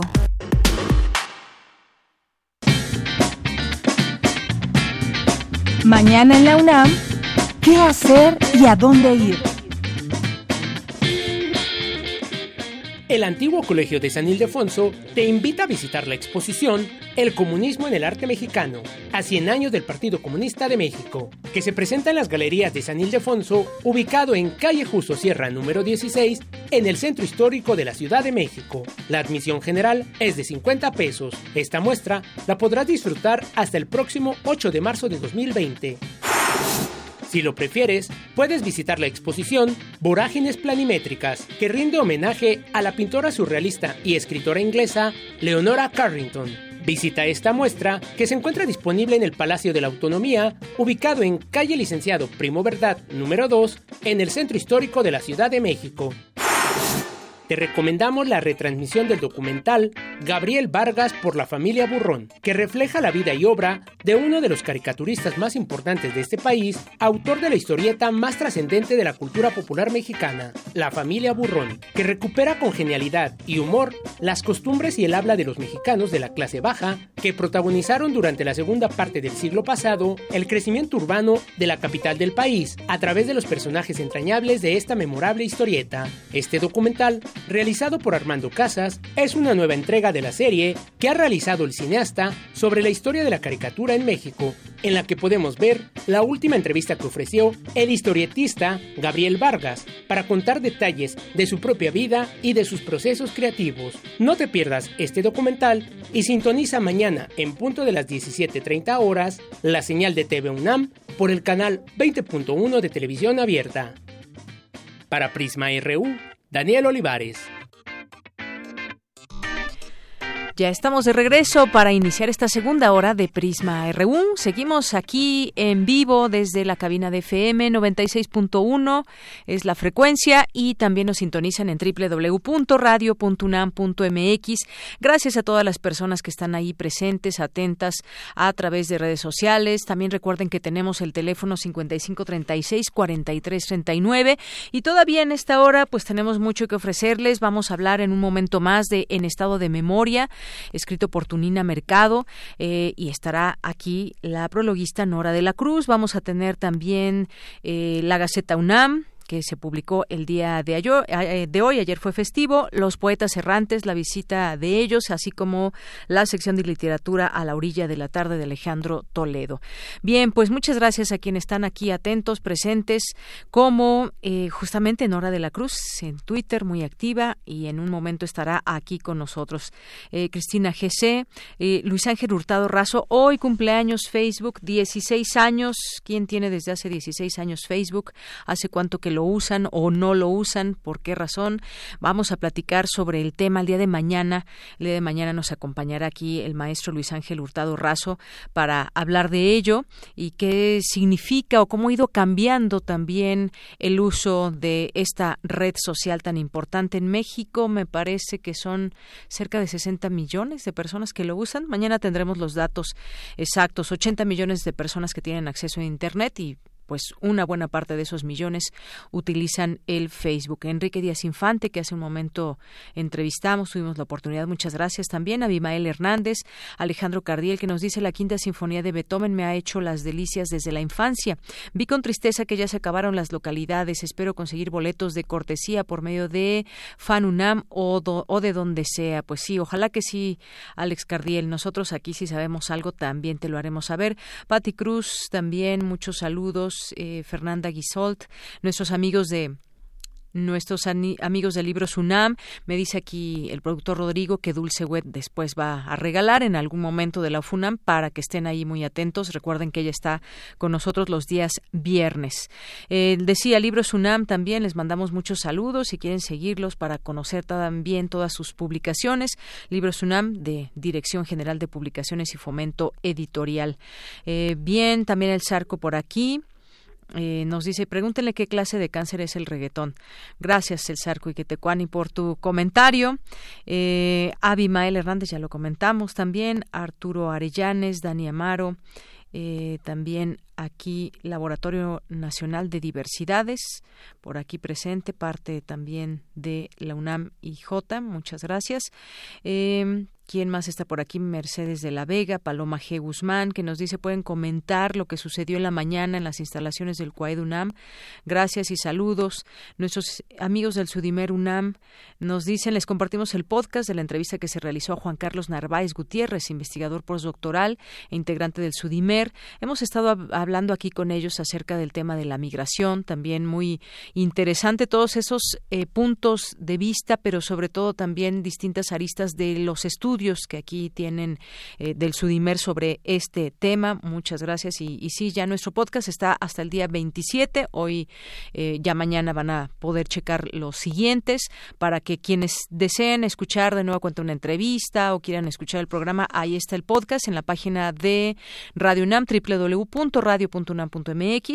Ahí en la sección de podcast se van, ahí están cada uno de los programas que suben sus podcasts, entre ellos Prisma RU, y ahí podrán encontrar nuestros podcasts. Muchas gracias a José Luis León también, nos dice el Beto, dice aquí un par de artículos de Andrea Noriga Méndez que clarifican la situación.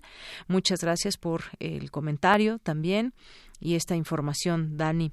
Alejandro Sánchez dice, esas tomas de instalaciones hechas por grupos ajenos a la UNAM están muy raros. Lo que me llama la atención es que están demasiado organizados. ¿Quién está detrás de todo esto? Alejandro Cardiel, pues sí, buena pregunta en este sentido. El Beto nos dice, no hay afectación, ya se aclaró la situación, no hay razón de la entrevista.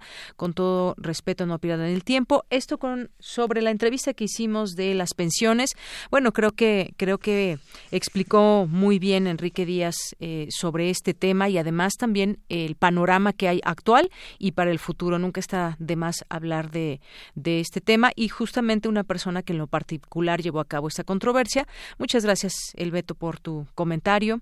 Eh, muchas gracias a todas las personas que aquí están. A todos ustedes los leemos. Irene Alvarado también, Marco Fernández. Muchísimas gracias. Eh, Esther Chives, arquitecto Mondragón. Todos los vamos leyendo aquí. Y vámonos ahora a la información. En México, un policía tiene un riesgo cuatro veces mayor de ser asesinado que un ciudadano común. En lo que va de 2020 ya han sido asesinados 55. Dulce García nos tiene esta información. Deyanira, muy buenas tardes a ti al auditorio de Prisma RU. Los policías en México no son vistos como servidores de la nación, sino incluso a veces como delincuentes. A ellos se suman condiciones laborales abusivas, bajos salarios, carencia de programas de desarrollo de carrera y los elevados índices de asesinato en su contra por el trabajo que realizan. En 2019 se registraron 446 asesinatos contra policías, mientras que en el primer mes de 2020 fueron asesinados ya 55. David Blanc, investigador de la organización Causa en Común, destaca que mientras que en otros países ni siquiera existe una tasa de letalidad de policías porque es inusual que eso pase, en países como Canadá la tasa de asesinatos a policías es de 2 por cada 100.000 habitantes, lo que contrasta con los datos alarmantes que hay en México. Hicimos la tasa de homicidios en México, es decir, la tasa promedio de cualquier ciudadano respecto a los homicidios nos da 31.1. Es decir, es casi cuatro veces más riesgoso ser policía para ser asesinado que un ciudadano en México y que en Canadá 2.9. En algunos países no hay registro de policías asesinados o el promedio es de dos porque hay años en los cuales ni siquiera se registran policías asesinados. Para darnos todavía más cuenta y ponerlos en un contexto nacional, la cifra de 115 se equipara hoy en día a la, a la tasa de homicidios en Chilapa Guerrero. En Chilapa Guerrero tenemos una tasa de 115 que es igual a la tasa de policías asesinados en nuestro país. A pesar de la alarmante situación, David Blanc comentó que ninguna entidad del gobierno, ni local ni federal, realiza un conteo o seguimiento oficial de estos sucesos, por lo cual Causa en Común presentó los datos antes mencionados, con información recabada en notas periodísticas y el apoyo de periodistas. Como conclusiones tenemos tres. En primero, eh, en México es muy fácil matar a un policía y parece que nunca conlleva ninguna consecuencia. El segundo es que a partir del análisis de toda esta información de los registros que llevamos de policías, no hemos podido concluir que exista una modalidad, patrón o razón específica para asesinar a un policía en México. Y por último, estamos convencidos en causa en común que debemos de reconocer la labor policial y tenemos que empezar a cuidar a quienes nos están cuidando. De Yanir Auditorio de Prisma RU cabe mencionar que los policías tienen salarios promedio a los 10 mil pesos mensuales, cantidad que según los expertos en el tema no corresponde con la responsabilidad que tienen y el nivel de riesgo al que diariamente se enfrentan. Hasta aquí el reporte. Muy buenas tardes. Gracias, Dulce. Muy buenas tardes. Vamos ahora con mi compañera Virginia Sánchez. No existe ningún código naranja o rojo de alertamiento sísmico. Adelante, Vicky.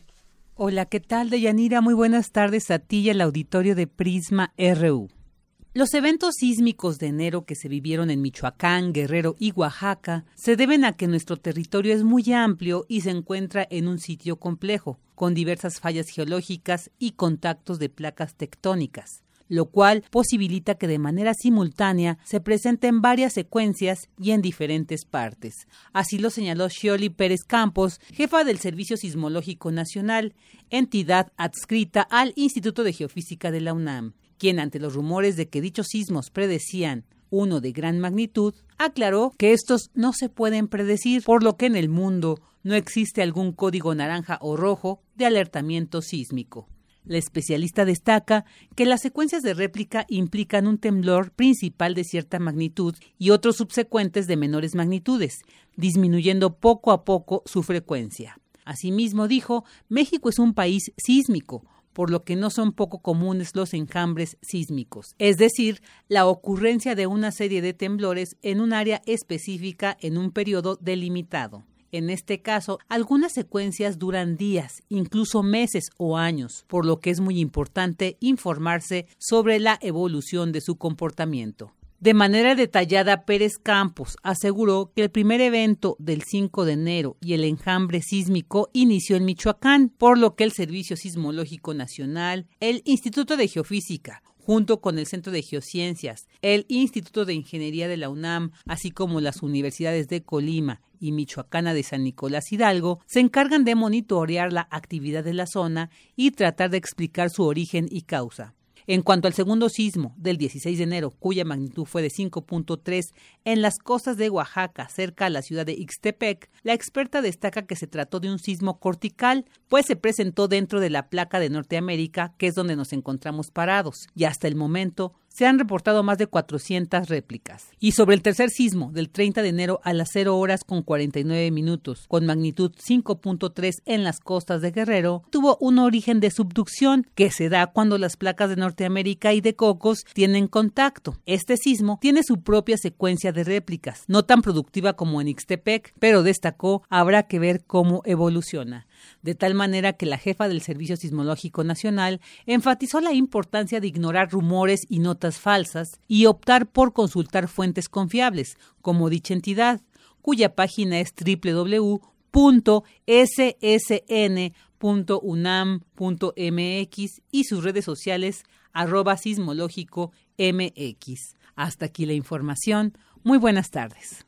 Gracias Vicky, muy buenas tardes. Pues sí, todo este tema es muy interesante, esta secuencia que puede haber de réplicas, pero sobre todo pues no caer en, en rumores e información inexacta. Como sabemos, los temblores, los sismos no se pueden predecir de ninguna manera hasta el día de hoy y es interesante entender también todo esta, eh, esto que señalan los expertos en torno a, por ejemplo, que es un enjambre de sísmico, un enjambre sísmico, la secuencia, secuencia de réplicas, por ejemplo, después de un sismo más fuerte. Y bueno, pues todo esto estaremos muy atentos desde esta perspectiva eh, científica solamente. Bien, y alguien que nos preguntaba por aquí del CUAED, buscamos información, pero no, no hay nada sobre la coordinación de Universidad Abierta y Educación a Distancia.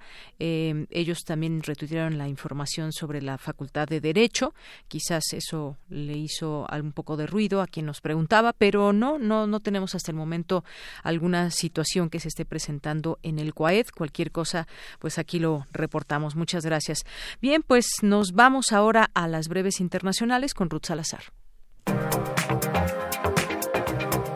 Internacional RU. La Organización Mundial de la Salud alertó este martes sobre la epidemia de rumores e información falsa en torno al nuevo coronavirus que afecta principalmente a China. La tasa de mortalidad del coronavirus en la parte continental de China se ha reducido al 2.1%, de acuerdo con información ofrecida hoy por las autoridades sanitarias del país asiático. En tanto, el coronavirus ya llegó a Bélgica. Se trata de una de las nueve personas que fueron repatriadas desde Wuhan, China. Así pues, el número de infectados confirmados en la Unión Europea se eleva ya a 24. En el Parlamento Europeo se reunieron para evaluar la situación y analizar cómo reforzar la cooperación. Hay un intercambio regular entre todos los Estados miembros sobre las medidas que ya han tomado, principalmente informar a la opinión pública, a los viajeros, a los profesionales de la salud, etcétera. Todos los países tienen planes de prevención. Pero este virus es nuevo. Hay muchas características que aún no conocemos y aprendemos sobre la marcha. En este momento no podemos hacer proyecciones sobre cuánto tiempo llevará. Enero de 2020 ha sido el más cálido registrado hasta ahora en Europa, según datos publicados por el Servicio Europeo de Cambio Climático de Copérnicus. En concreto, la temperatura media del mes pasado fue superior 0.03 grados centígrados al anterior enero más cálido de 2016. La Unión Europea rechazó hoy la propuesta de paz para Medio Oriente del presidente Donald Trump y expresó su preocupación ante el plan de Israel de anexar más tierras palestinas. El plan de Trump, difundido la semana pasada, prevé la creación eventual de un Estado palestino, pero dista de satisfacer los reclamos palestinos y deja buena parte de la Cisjordania ocupada en manos israelíes. Las primarias del Partido Demócrata de Estados Unidos arrancaron ayer de manera caótica y sin todavía resultados oficiales, donde un error tecnológico provocó horas de espera y arruinó el inicio de la elección del candidato que le disputará la Casa Blanca a Donald Trump en noviembre próximo. Porque tu opinión es importante, síguenos en nuestras redes sociales, en Facebook como Prisma RU y en Twitter como arroba PrismaRU. Queremos escuchar tu voz. Nuestro teléfono en cabina es 55 36 43 39. Continuamos dos de la tarde con 20 minutos. Bien, como les habíamos dicho, les estamos presentando un libro por semana de la colección Vindictas y en esta ocasión, los días martes, vamos a estar hablando de cada uno de estos libros. Y hoy toca al libro En estado de memoria de Tununa Mercado. Tununa Mercado, argentina, es escritora, es periodista. En 1967 su libro de cuentos Celebrar a la mujer como a una Pascua obtuvo mención en el Premio Casa de las Américas. En 1974 viajó a México y a causa de la dictadura en Argentina no volvió sino hasta 1987. Durante estos años escribió el libro de cuentos Canon de Alcoba, ganador en 1988 del premio Boris Vian. En 2007 recibió el premio Sor Juana Inés de la Cruz con su novela Yo nunca te prometí la eternidad, así como el premio Conex en 2004 y 2014 y la medalla por el centenario de Neruda otorgado por la presidencia de Chile en 2014. En estado de memoria se publicó por primera vez en 1990 bajo el sello de Adacorn Editora S.A. Y pues estamos aquí con Nora de la Cruz, que es narradora, es traductora, profesora de literatura, quien prologó este libro y que nos va a platicar justamente un poco de la trayectoria de, de Tununa Mercado y que nos vaya llevando un poco de la mano hacia este, este libro, este texto, esa manera de escribir, pero sobre todo, pues hay que recordar, se está haciendo un, un rescate de aquellas escritoras que de pronto quedaron en el olvido. Te doy la bienvenida, Nora de la Cruz, ¿cómo estás? Buenas tardes. Muy bien, muchas gracias, Deyanira. Pues cuéntanos un poco cuál fue tu, cómo fue tu encuentro con Tununa Mercado. En realidad yo a Tununa la conocí como escritora porque en una clase de literatura de los últimos semestres de mi carrera, un profesor eh, hizo referencia a un cuento de ella que se llamaba Ver. y yo lo busqué durante mucho tiempo, pero pues no había libros de ella en la biblioteca, no, no se podían comprar en librerías, no la encontraba, ¿no? Y pero me quedó como esta fijación y durante muchos años la busqué y cuando tuve un acceso casi que irrestricto al internet y también que el internet fue madurando con los años, ¿no? Que había cada vez más información, pues por fin lo encontré. Y me pareció un cuento muy brillante eh, y encontré que había otros libros escritos por la autora. Y me interesaba mucho este título de En estado de memoria, aunque no, no sabía muy bien con qué me iba a encontrar. Y poco a poco fui encontrando fragmentos, igual, o sea, PDFs que alguien sube un, un, capitulito y otro, pero lo fui leyendo en desorden y, y, de manera fragmentaria. Hasta que estuve en la Universidad de Texas y en la biblioteca de la Universidad de Texas ah, encontré un ejemplar y ahí fue que lo leí. Eh, ¿Cómo fue esa lectura para que ya nos vayas un poco adentrando? Porque, eh, como decía al inicio, ella es argentina, estuvo una gran temporada en México y justamente hablar de, eh, de exilio es hablar justamente también de, de, su libro, de esa ficción, pero que también está basada en esas eh, realidades que pasa a alguien que se exilia de su país. Sí, eh, bueno, además, particularmente yo estaba en, en o sea, no estaba en mi país, ¿no? Estaba en Texas, que Texas además es un, estaba en El Paso, que es una, es un lugar en el que constantemente se está pensando acerca de, de lo eh, fluctuantes que pueden ser las identidades y, las, y los domicilios y tal, ¿no? Las personas que van y Claro, vienen claro, porque es una ciudad fronteriza en la que se, se, piensa en eso todo el tiempo, ¿no? Todo el mundo tiene una historia al respecto. Y bueno, hablando del libro, eh, a mí me, parece muy impresionante en, en varios sentidos. Y el primero es que si pensamos que es una novela que se publicó en el 90 o algo así, creo que se adelanta mucho. Tal vez en su momento fue un, un libro extraño, pero se adelanta a las tendencias actuales, ¿no? Suena muy actual en el sentido de, de, la construcción de una novela desde lo que llamamos autoficción. ¿No? Que es una, una especie de estado intermedio de alguien que no está escribiendo sus memorias ni sus crónicas, pero que sí está tomando como punto de partida sus propias vivencias para pensar acerca de otras cosas. Entonces, en ese sentido, Tununa Mercado se adelanta muchísimo a lo que estamos viendo hoy, ¿no? Por eso siento que esa reedición se siente súper actual.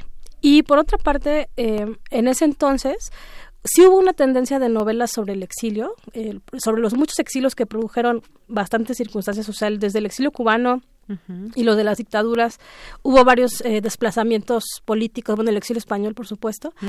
eh, pero esta, esta novela no entra en esas tradiciones, porque no se trata de una novela eh, eh, sobre los acontecimientos o con nombres o política o que cuente cómo salí de mi casa y a dónde llegué, etcétera, ¿no? Sino lo que hace Tununa Mercado es hacer un relato de la experiencia interior de estar en un lugar que no es el tuyo e incluso después poder regresar y darte cuenta de que ya no perteneces a ningún lado. ¿no? Exacto, ni del país donde saliste ni el país que te acogió. Así es. Y, y además que todo el mundo dice que a los exiliados les fue mejor, pero lo que ella pone en tela de juicio es qué tanto realmente sobrevive el, el que se exilia, porque uh -huh. de cierta forma, quien tú eras se acabó. O sea, esa, esa vida que tú tenías, esa identidad, tus amigos, la vida como la conocías, pues se acabó. Uh -huh. Y aunque te salvas, te quedas siempre en una especie de umbral, ¿no? Y ese, ese, ese es justamente el estado de memoria al que se refiere el libro.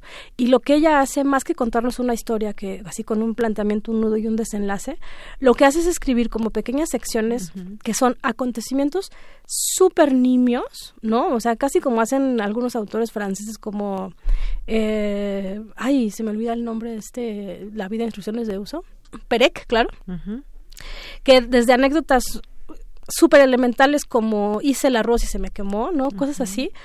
Ella lo que dice es que la experiencia del exilio significa que cada vez que tú vives algo en el presente, eso está desdoblado por una memoria, ¿no? O sea, todos tus actos, tus decisiones, las tus palabras, todo tienen detrás de sí la memoria de lo que dejaste atrás. Y entonces estás viviendo como que simultáneamente o que siempre estás viviendo desdoblado entre una realidad en la que ahora te encuentras, pero que siempre eh, tiene eh, que, te remite ese pasado y esos recuerdos justamente. Pero ella dice eh, que la receta no es el olvido, sino que esa esa memoria constante y a flor de piel es una forma de resistencia, ¿no? O sea, de no dejar que se pierdan todos los que se quedaron o los que murieron incluso, ¿no? Así es, Nora.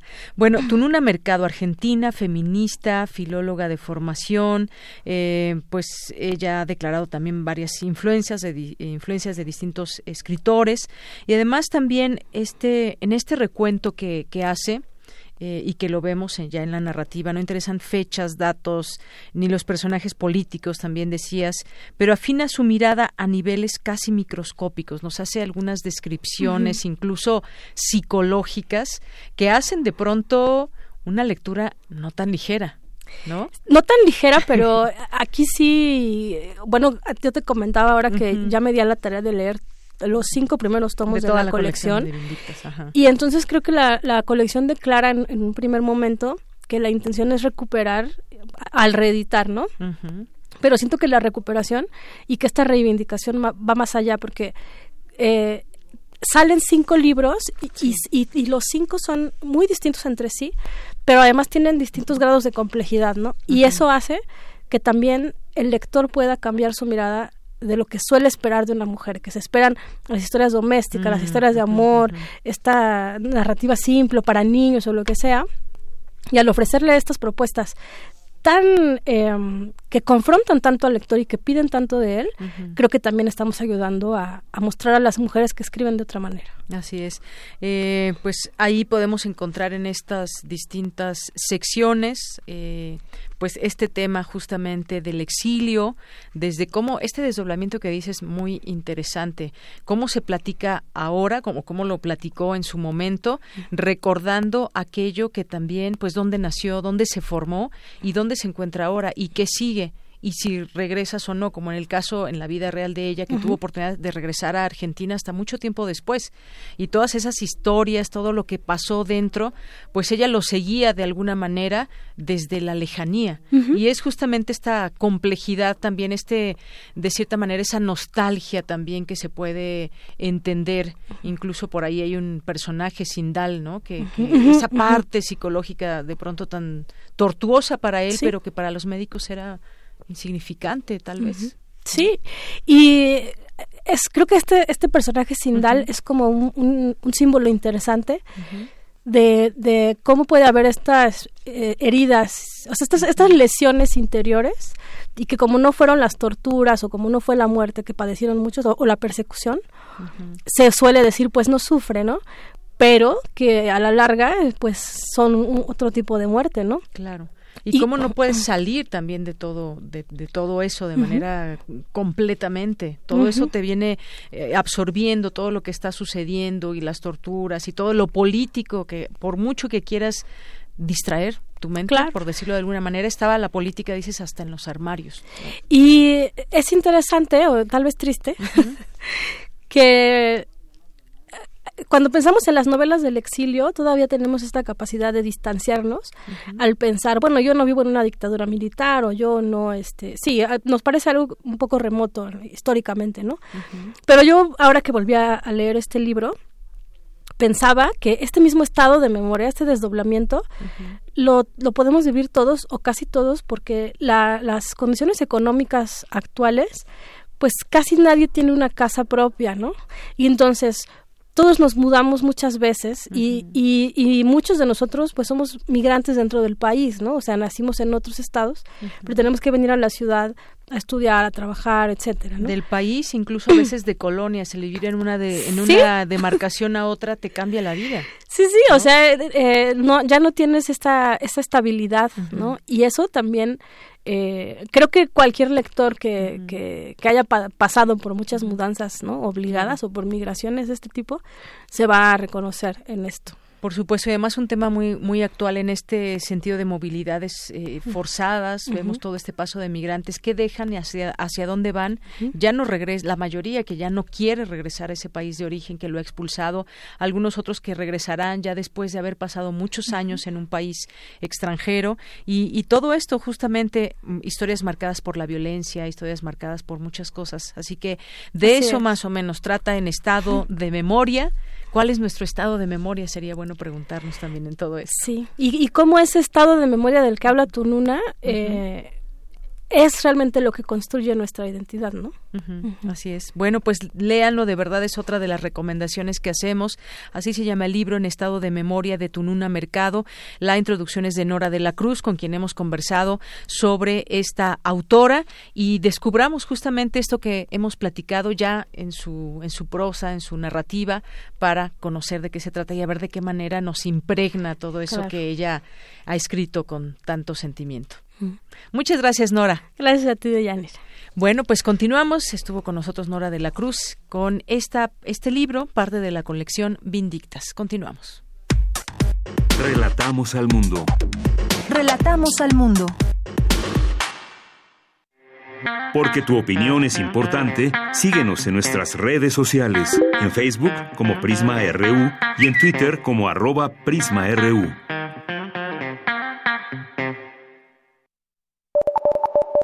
Ante el brote del nuevo coronavirus 2019, la UNAM te recomienda lavarse las manos con agua y con jabón frecuentemente, evitar el contacto con personas enfermas de las vías respiratorias, cubrir boca y nariz con un pañuelo o flexionando el codo al estornudar, consumir todo tipo de carne en su término completo, hasta el momento, no se ha confirmado el agente portador ni el mecanismo de transmisión por parte de las autoridades sanitarias. Si vas a realizar un viaje al extranjero, consulta la Clínica de Atención Preventiva del Viajero de la UNAM con tres o cuatro semanas de anticipación para conocer las medidas sanitarias pertinentes. La UNAM y Prisma RU informan.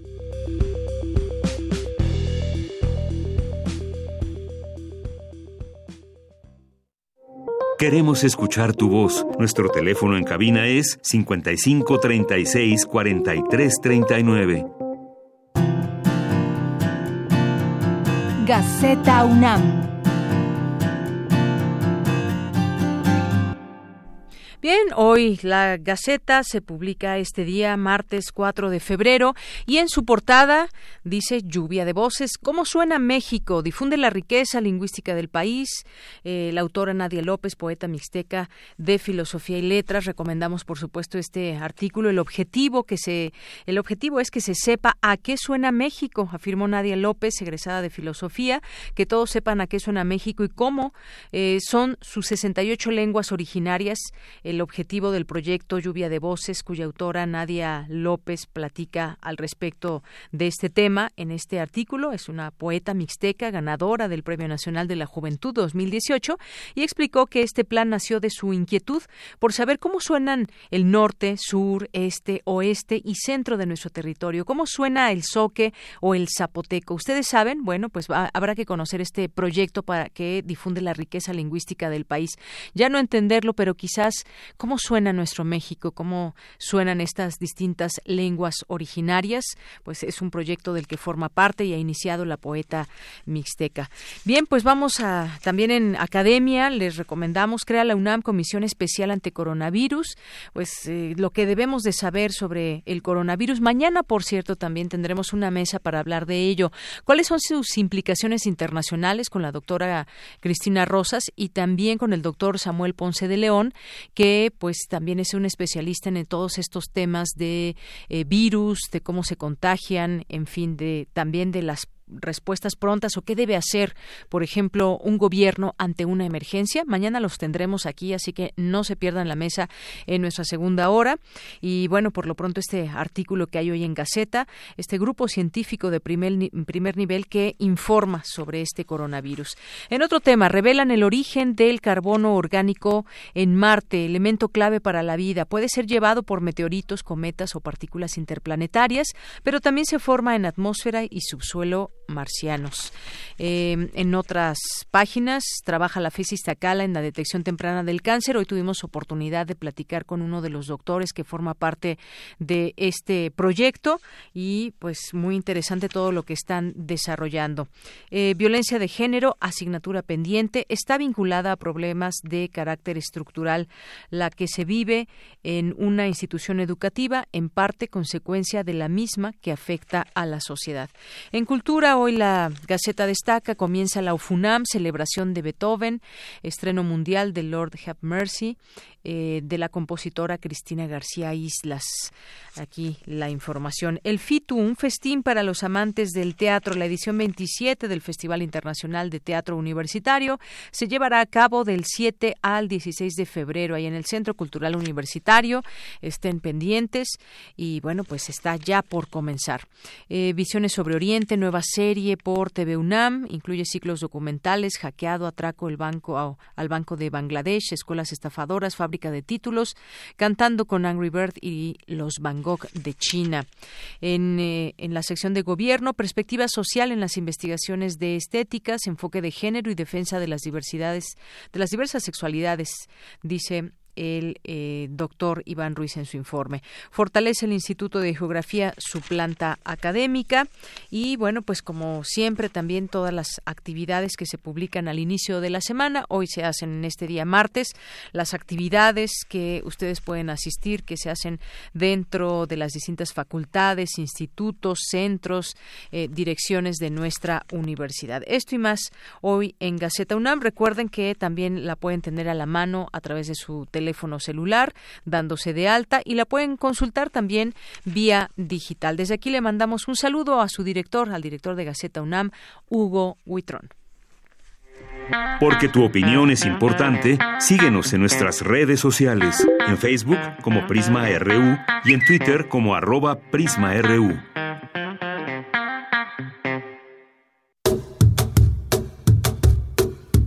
La historia presente, memoria y recuerdo. Mi nombre es Eder Gallegos, historiador naval y militar. Durante la Guerra de Reforma, la pugna política entre liberales y conservadores logró que se creara y se impulsara en 1859, por orden de Benito Juárez, la Guardia Nacional de Marina, una guardia dedicada a la vigilancia de las costas contra las tropas conservadoras, quienes finalmente fueron derrotadas y se instauró el régimen liberal. Posteriormente, en 1862, cuando Francia pone sus ansias en México, la Armada de México hace lo posible para evitar la invasión naval. No obstante, nuevamente superados ante la falta de embarcaciones debido al escaso presupuesto, es que los marinos tuvieron que incorporarse en la defensa de tierra, en guerrillas y en extensos territorios más allá de su jurisdicción de las costas. Historia presente, memoria y recuerdo.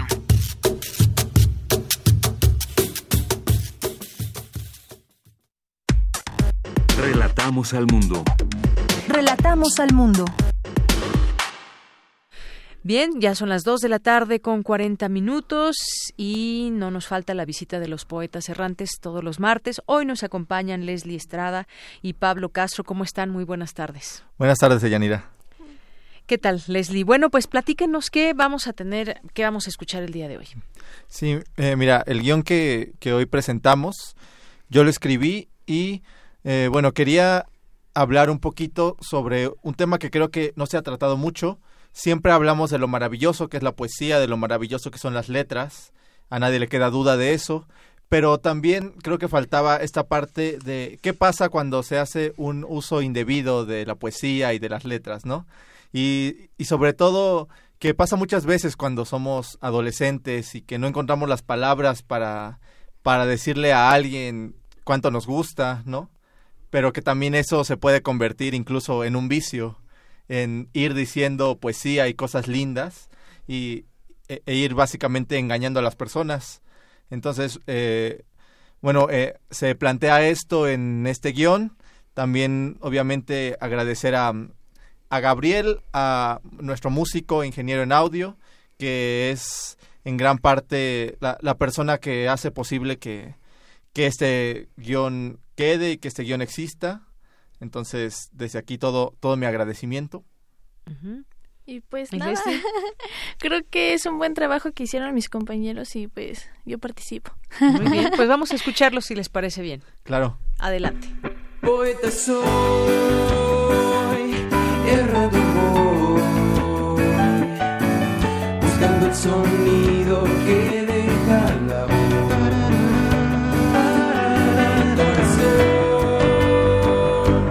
Alcanzando el tuyo es un destino decidido, puedes ver. Poetas errantes. Estoy en el rincón de una cantina, oyendo una canción yo pedí.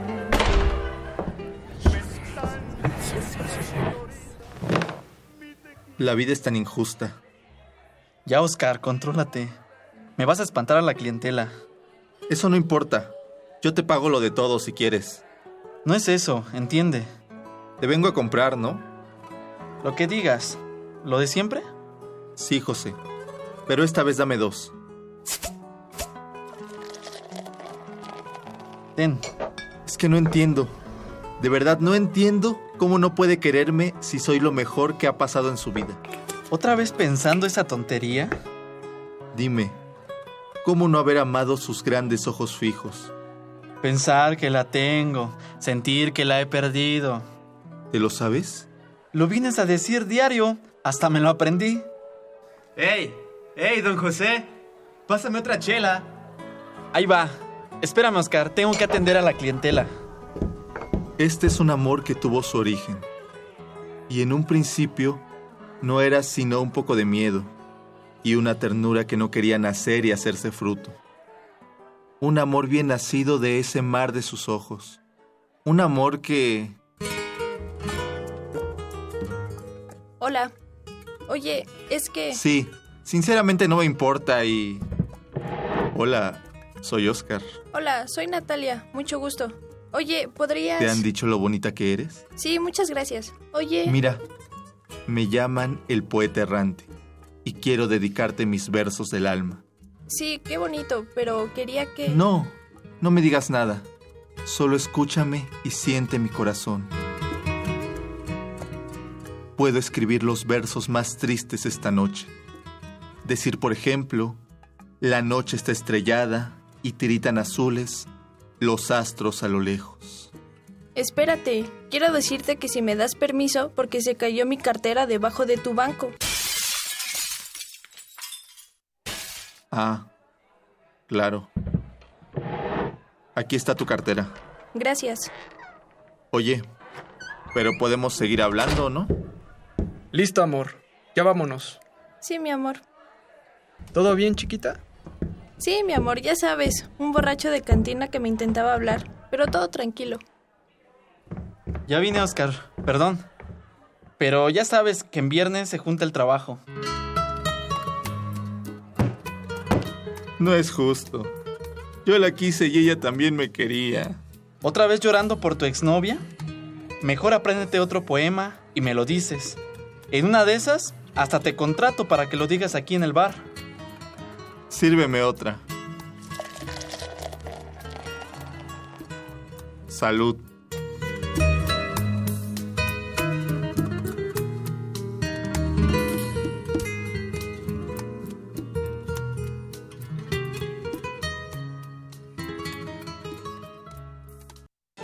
Lo que acabamos de escuchar es el proyecto radiofónico de los estudiantes que realizan el servicio social en Radio UNAM, unidos solo por el amor a la poesía y al sonido.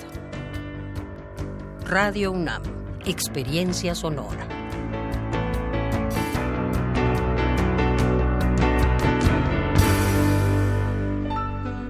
Bien, pues esto fue lo que nos presentaron hoy los poetas errantes, que le preguntaba yo hace un momento a Pablo que cuál era ese mal uso que se le puede dar a, los poemas.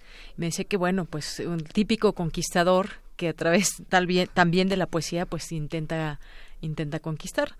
Aunque bueno, yo no yo no le veo tanto el mal uso, podemos ahí discrepar un poco, pero sí entiendo este punto donde dices que que sea una una forma cotidiana de conquistar a alguien que, que no lo quiere, ¿no? Sí, sí, exacto. Puede ser. ¿Qué, ¿Qué más antes de despedirnos? Sus redes sociales, recuerden. También queremos invitar a todos nuestros radioescuchas que a partir de, de este poet, de este grupo de los poetas errantes, surgió la idea de hacer una obra de teatro. Entonces las la vamos a presentar el día 27 de febrero a las 4 de la tarde. La obra se llama Bolero y el autor es el gran Héctor Mendoza, así que los esperamos a todos. ¿Dónde va a presentarse? Eh, eso es lo que ahorita estamos viendo. Va a ser en las instalaciones de Radio UNAM. Ah, muy bien. Pero eh, les confirmaremos la semana que viene. Muy bien, 27 de febrero a las 4 de la tarde. Exactamente. Bueno. Y Bien, la página de Facebook se puede encontrar como Poetas Er- Errantes Radio UNAM. Y ahí están subiendo ya sus Sí, materiales. todo el contenido. Muy bien, pues ahí también los poetas pueden recibir sus comentarios, así que no dejen de consultarla. Pues por lo pronto, Leslie Estrada, Pablo Castro, muchísimas gracias por su visita y Gracias. su trabajo. Gracias a ti, Deyanira. Hasta luego y continuamos. Porque tu opinión es importante, síguenos en nuestras redes sociales, en Facebook como Prisma RU y en Twitter como arroba PrismaRU. Queremos escuchar tu voz. Nuestro teléfono en cabina es 55 36 43 39. Colaboradores RU. Literatura. Bien, pues le damos la bienvenida a este espacio, como todos los martes también, al escritor y ensayista Alejandro Toledo en su sección de literatura a la orilla de la tarde. Alejandro, ¿cómo estás? Buenas tardes. Muy bien, Doña ¿cómo estás tú? Muy bien, muchas gracias. Hoy nos vas a hablar de Esther Seligson. Sí, es, eh, el- este sábado, 8 de febrero, se cumplen 10 años de, de su muerte. Ella es una, una gran autora que, no obstante, tiene una especie de prejuicio de lectores de considerarla como una eh, escritora para escritores, como se les suele decir algunos autores que tachados como de muy exquisitos o de muy difíciles, ¿no? Entonces, este, tiene esa, yo digo, esa mala etiqueta de ser llamada una escritora para escritores, cuando si, si se acerca uno a su obra no es no es exactamente así.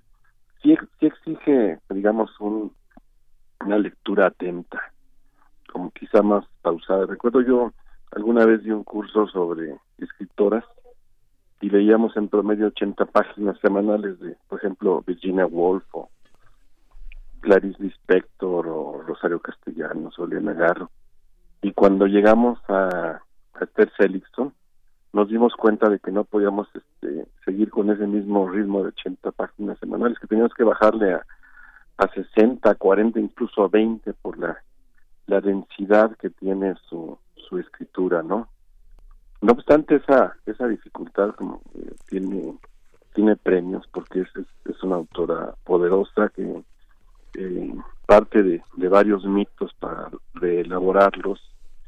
Uno de, de sus libros para mí más inquietantes se llama Sete Mar, que es una novela corta eh, en la que aparecen eh, Ulises, su Odiseo, Penélope y su eh, y su nana que se llama Eu- Euriclea, la nodriza de, de Penélope, ¿no? Entonces es un diálogo a, a tres voces y es una revisión del mito de, de, de Penélope, ¿no? Es, es- también es una novela como de 40 páginas, pero exige una máxima concentración para para llegar a ella, ¿no? Eh, ella hizo algo eh, como en, su- en la preparación de su muerte, ella eh, ordenó o reordenó toda su obra en, en varios tomos que fueron publicados, en su mayoría por el Fondo de Cultura Económica. En el volumen Toda la Luz eh, reunió su narrativa, digamos, sus textos, porque ella no, no, no tenía la idea de una narrativa exactamente, sino de textos, este, eh, digamos, prosas, de que, que ella concentró en este volumen de toda toda la luz. Luego hizo a Campo Traviesa, que es una colección de sus ensayos, era una muy buen ensayista, eh, eh, lectora de, por ejemplo, de Cioran y traductora de Cioran, lectora de Proust y este y de, otros autores. Entonces hizo esa reunión de sus ensayos en Acampo Traviesa, juntó su poesía en un tomo que también está en el Fondo de Cultura Económica, donde está un poemario que para ella fue muy doloroso sobre la muerte de su hijo que se llama Simiente. Y este y finalmente hay un hay un tomo alterno que está editado creo que por, por el gobierno de la Ciudad de México, donde reúne su crítica teatral. Ella fue colaboradora de la revista Proceso como por dos décadas, quizá un poco más, y era una hacía crítica semanal y, y la mayor parte de sus textos de, de crítica teatral aparecen en ese en ese otro volumen. Entonces ella quiso ordenar su, su obra, eh, incluso se dice que destruyó con todo aquello que no le satisfacía, que destruyó sus correspondencias, no quería que, que aparecieran de pronto cartas por ahí perdidas suyas, reordenó todo, incluso este, hizo algo muy curioso que es cuando alguien la visitaba, regalaba, le regalaba alguna parte de su casa, a veces una, una olla, un, no sé, unos cubiertos, unos libros, como que empezó a deshacerse de, de aquello que ella no iba a necesitar como para irse ligera de equipaje, como dice Antonio Machado, al, al viaje final, ¿no? Entonces, e- es, ese ordenamiento yo creo que hay que eh, considerarlo, la forma en que ella preparó su obra literaria, como, como las decisiones que tomó.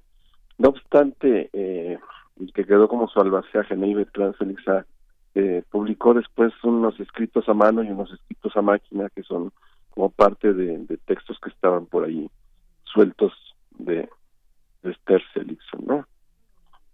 Bueno, Sí, sí, Alejandro. queda la obra y es para mí una obra como con el título lo dice aquí toda la luz es una obra como muy luminosa de una mujer inteligente y sabia eh, sensible de una gran prosista que tiene una enorme un gran conocimiento de la lengua española sabía manejarla bien.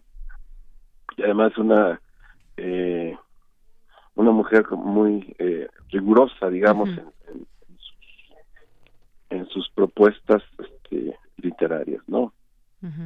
Lamentablemente murió hace 10 años, pero nos, nos deja alguna obra que se tiene que, que seguir leyendo a pesar de, digo, no obstante que ella ya no esté, ¿no?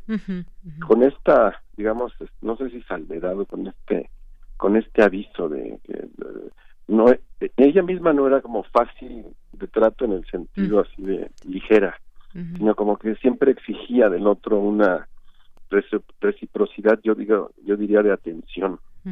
O sea, tenías que estar con ella al 100% para poder establecer es, el diálogo con ella. Era muy exigente con sus con su, la gente cercana, con sus amigos. ¿no?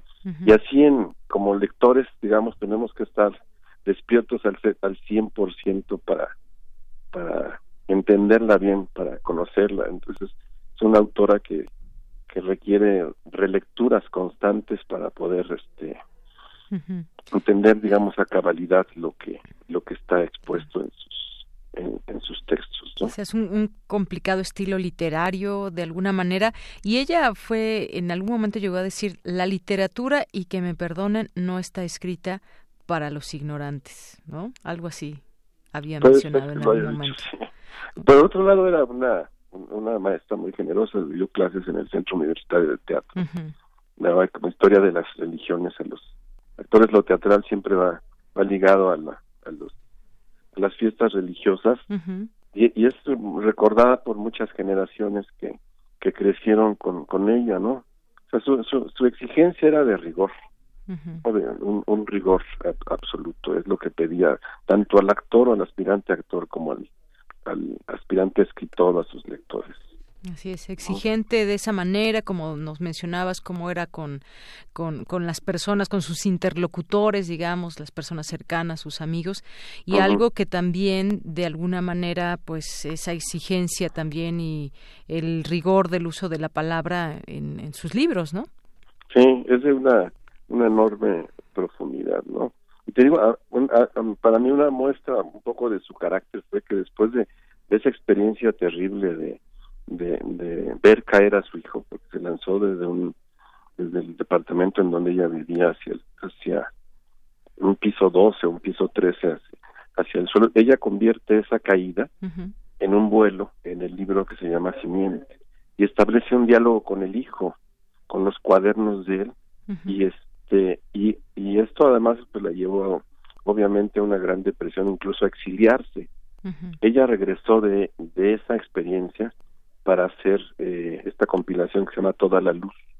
O sea, volvió, cualquiera se hubiera hundido después de, De una Un- situación así. de una situación así y ella resurge, limpia su, su obra, la revisa, la selecciona, escribe el, el libro este de Simiente como para exorcizar es- esos, esos fantasmas, escribe aún un, un libro de, de memorias y, y deja todo listo, como este limpia la mesa para poder este para poder partir, ¿no? Esa es como una una gran lección que también también yo creo que nos dejó, ¿no? Así es.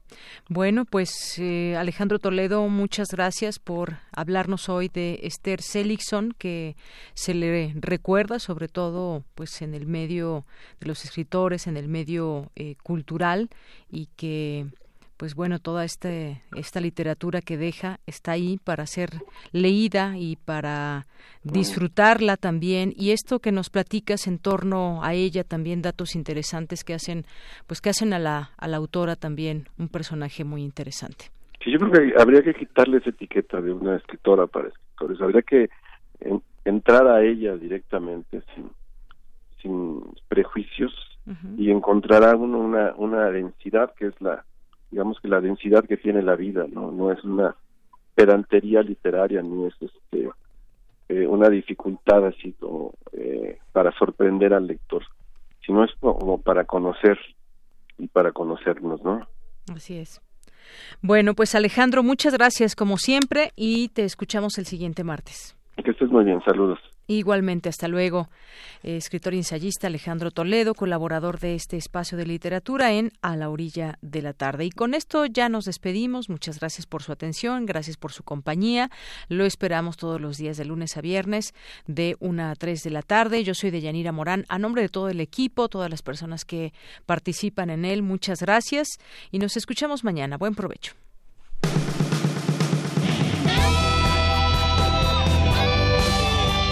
Prisma RU.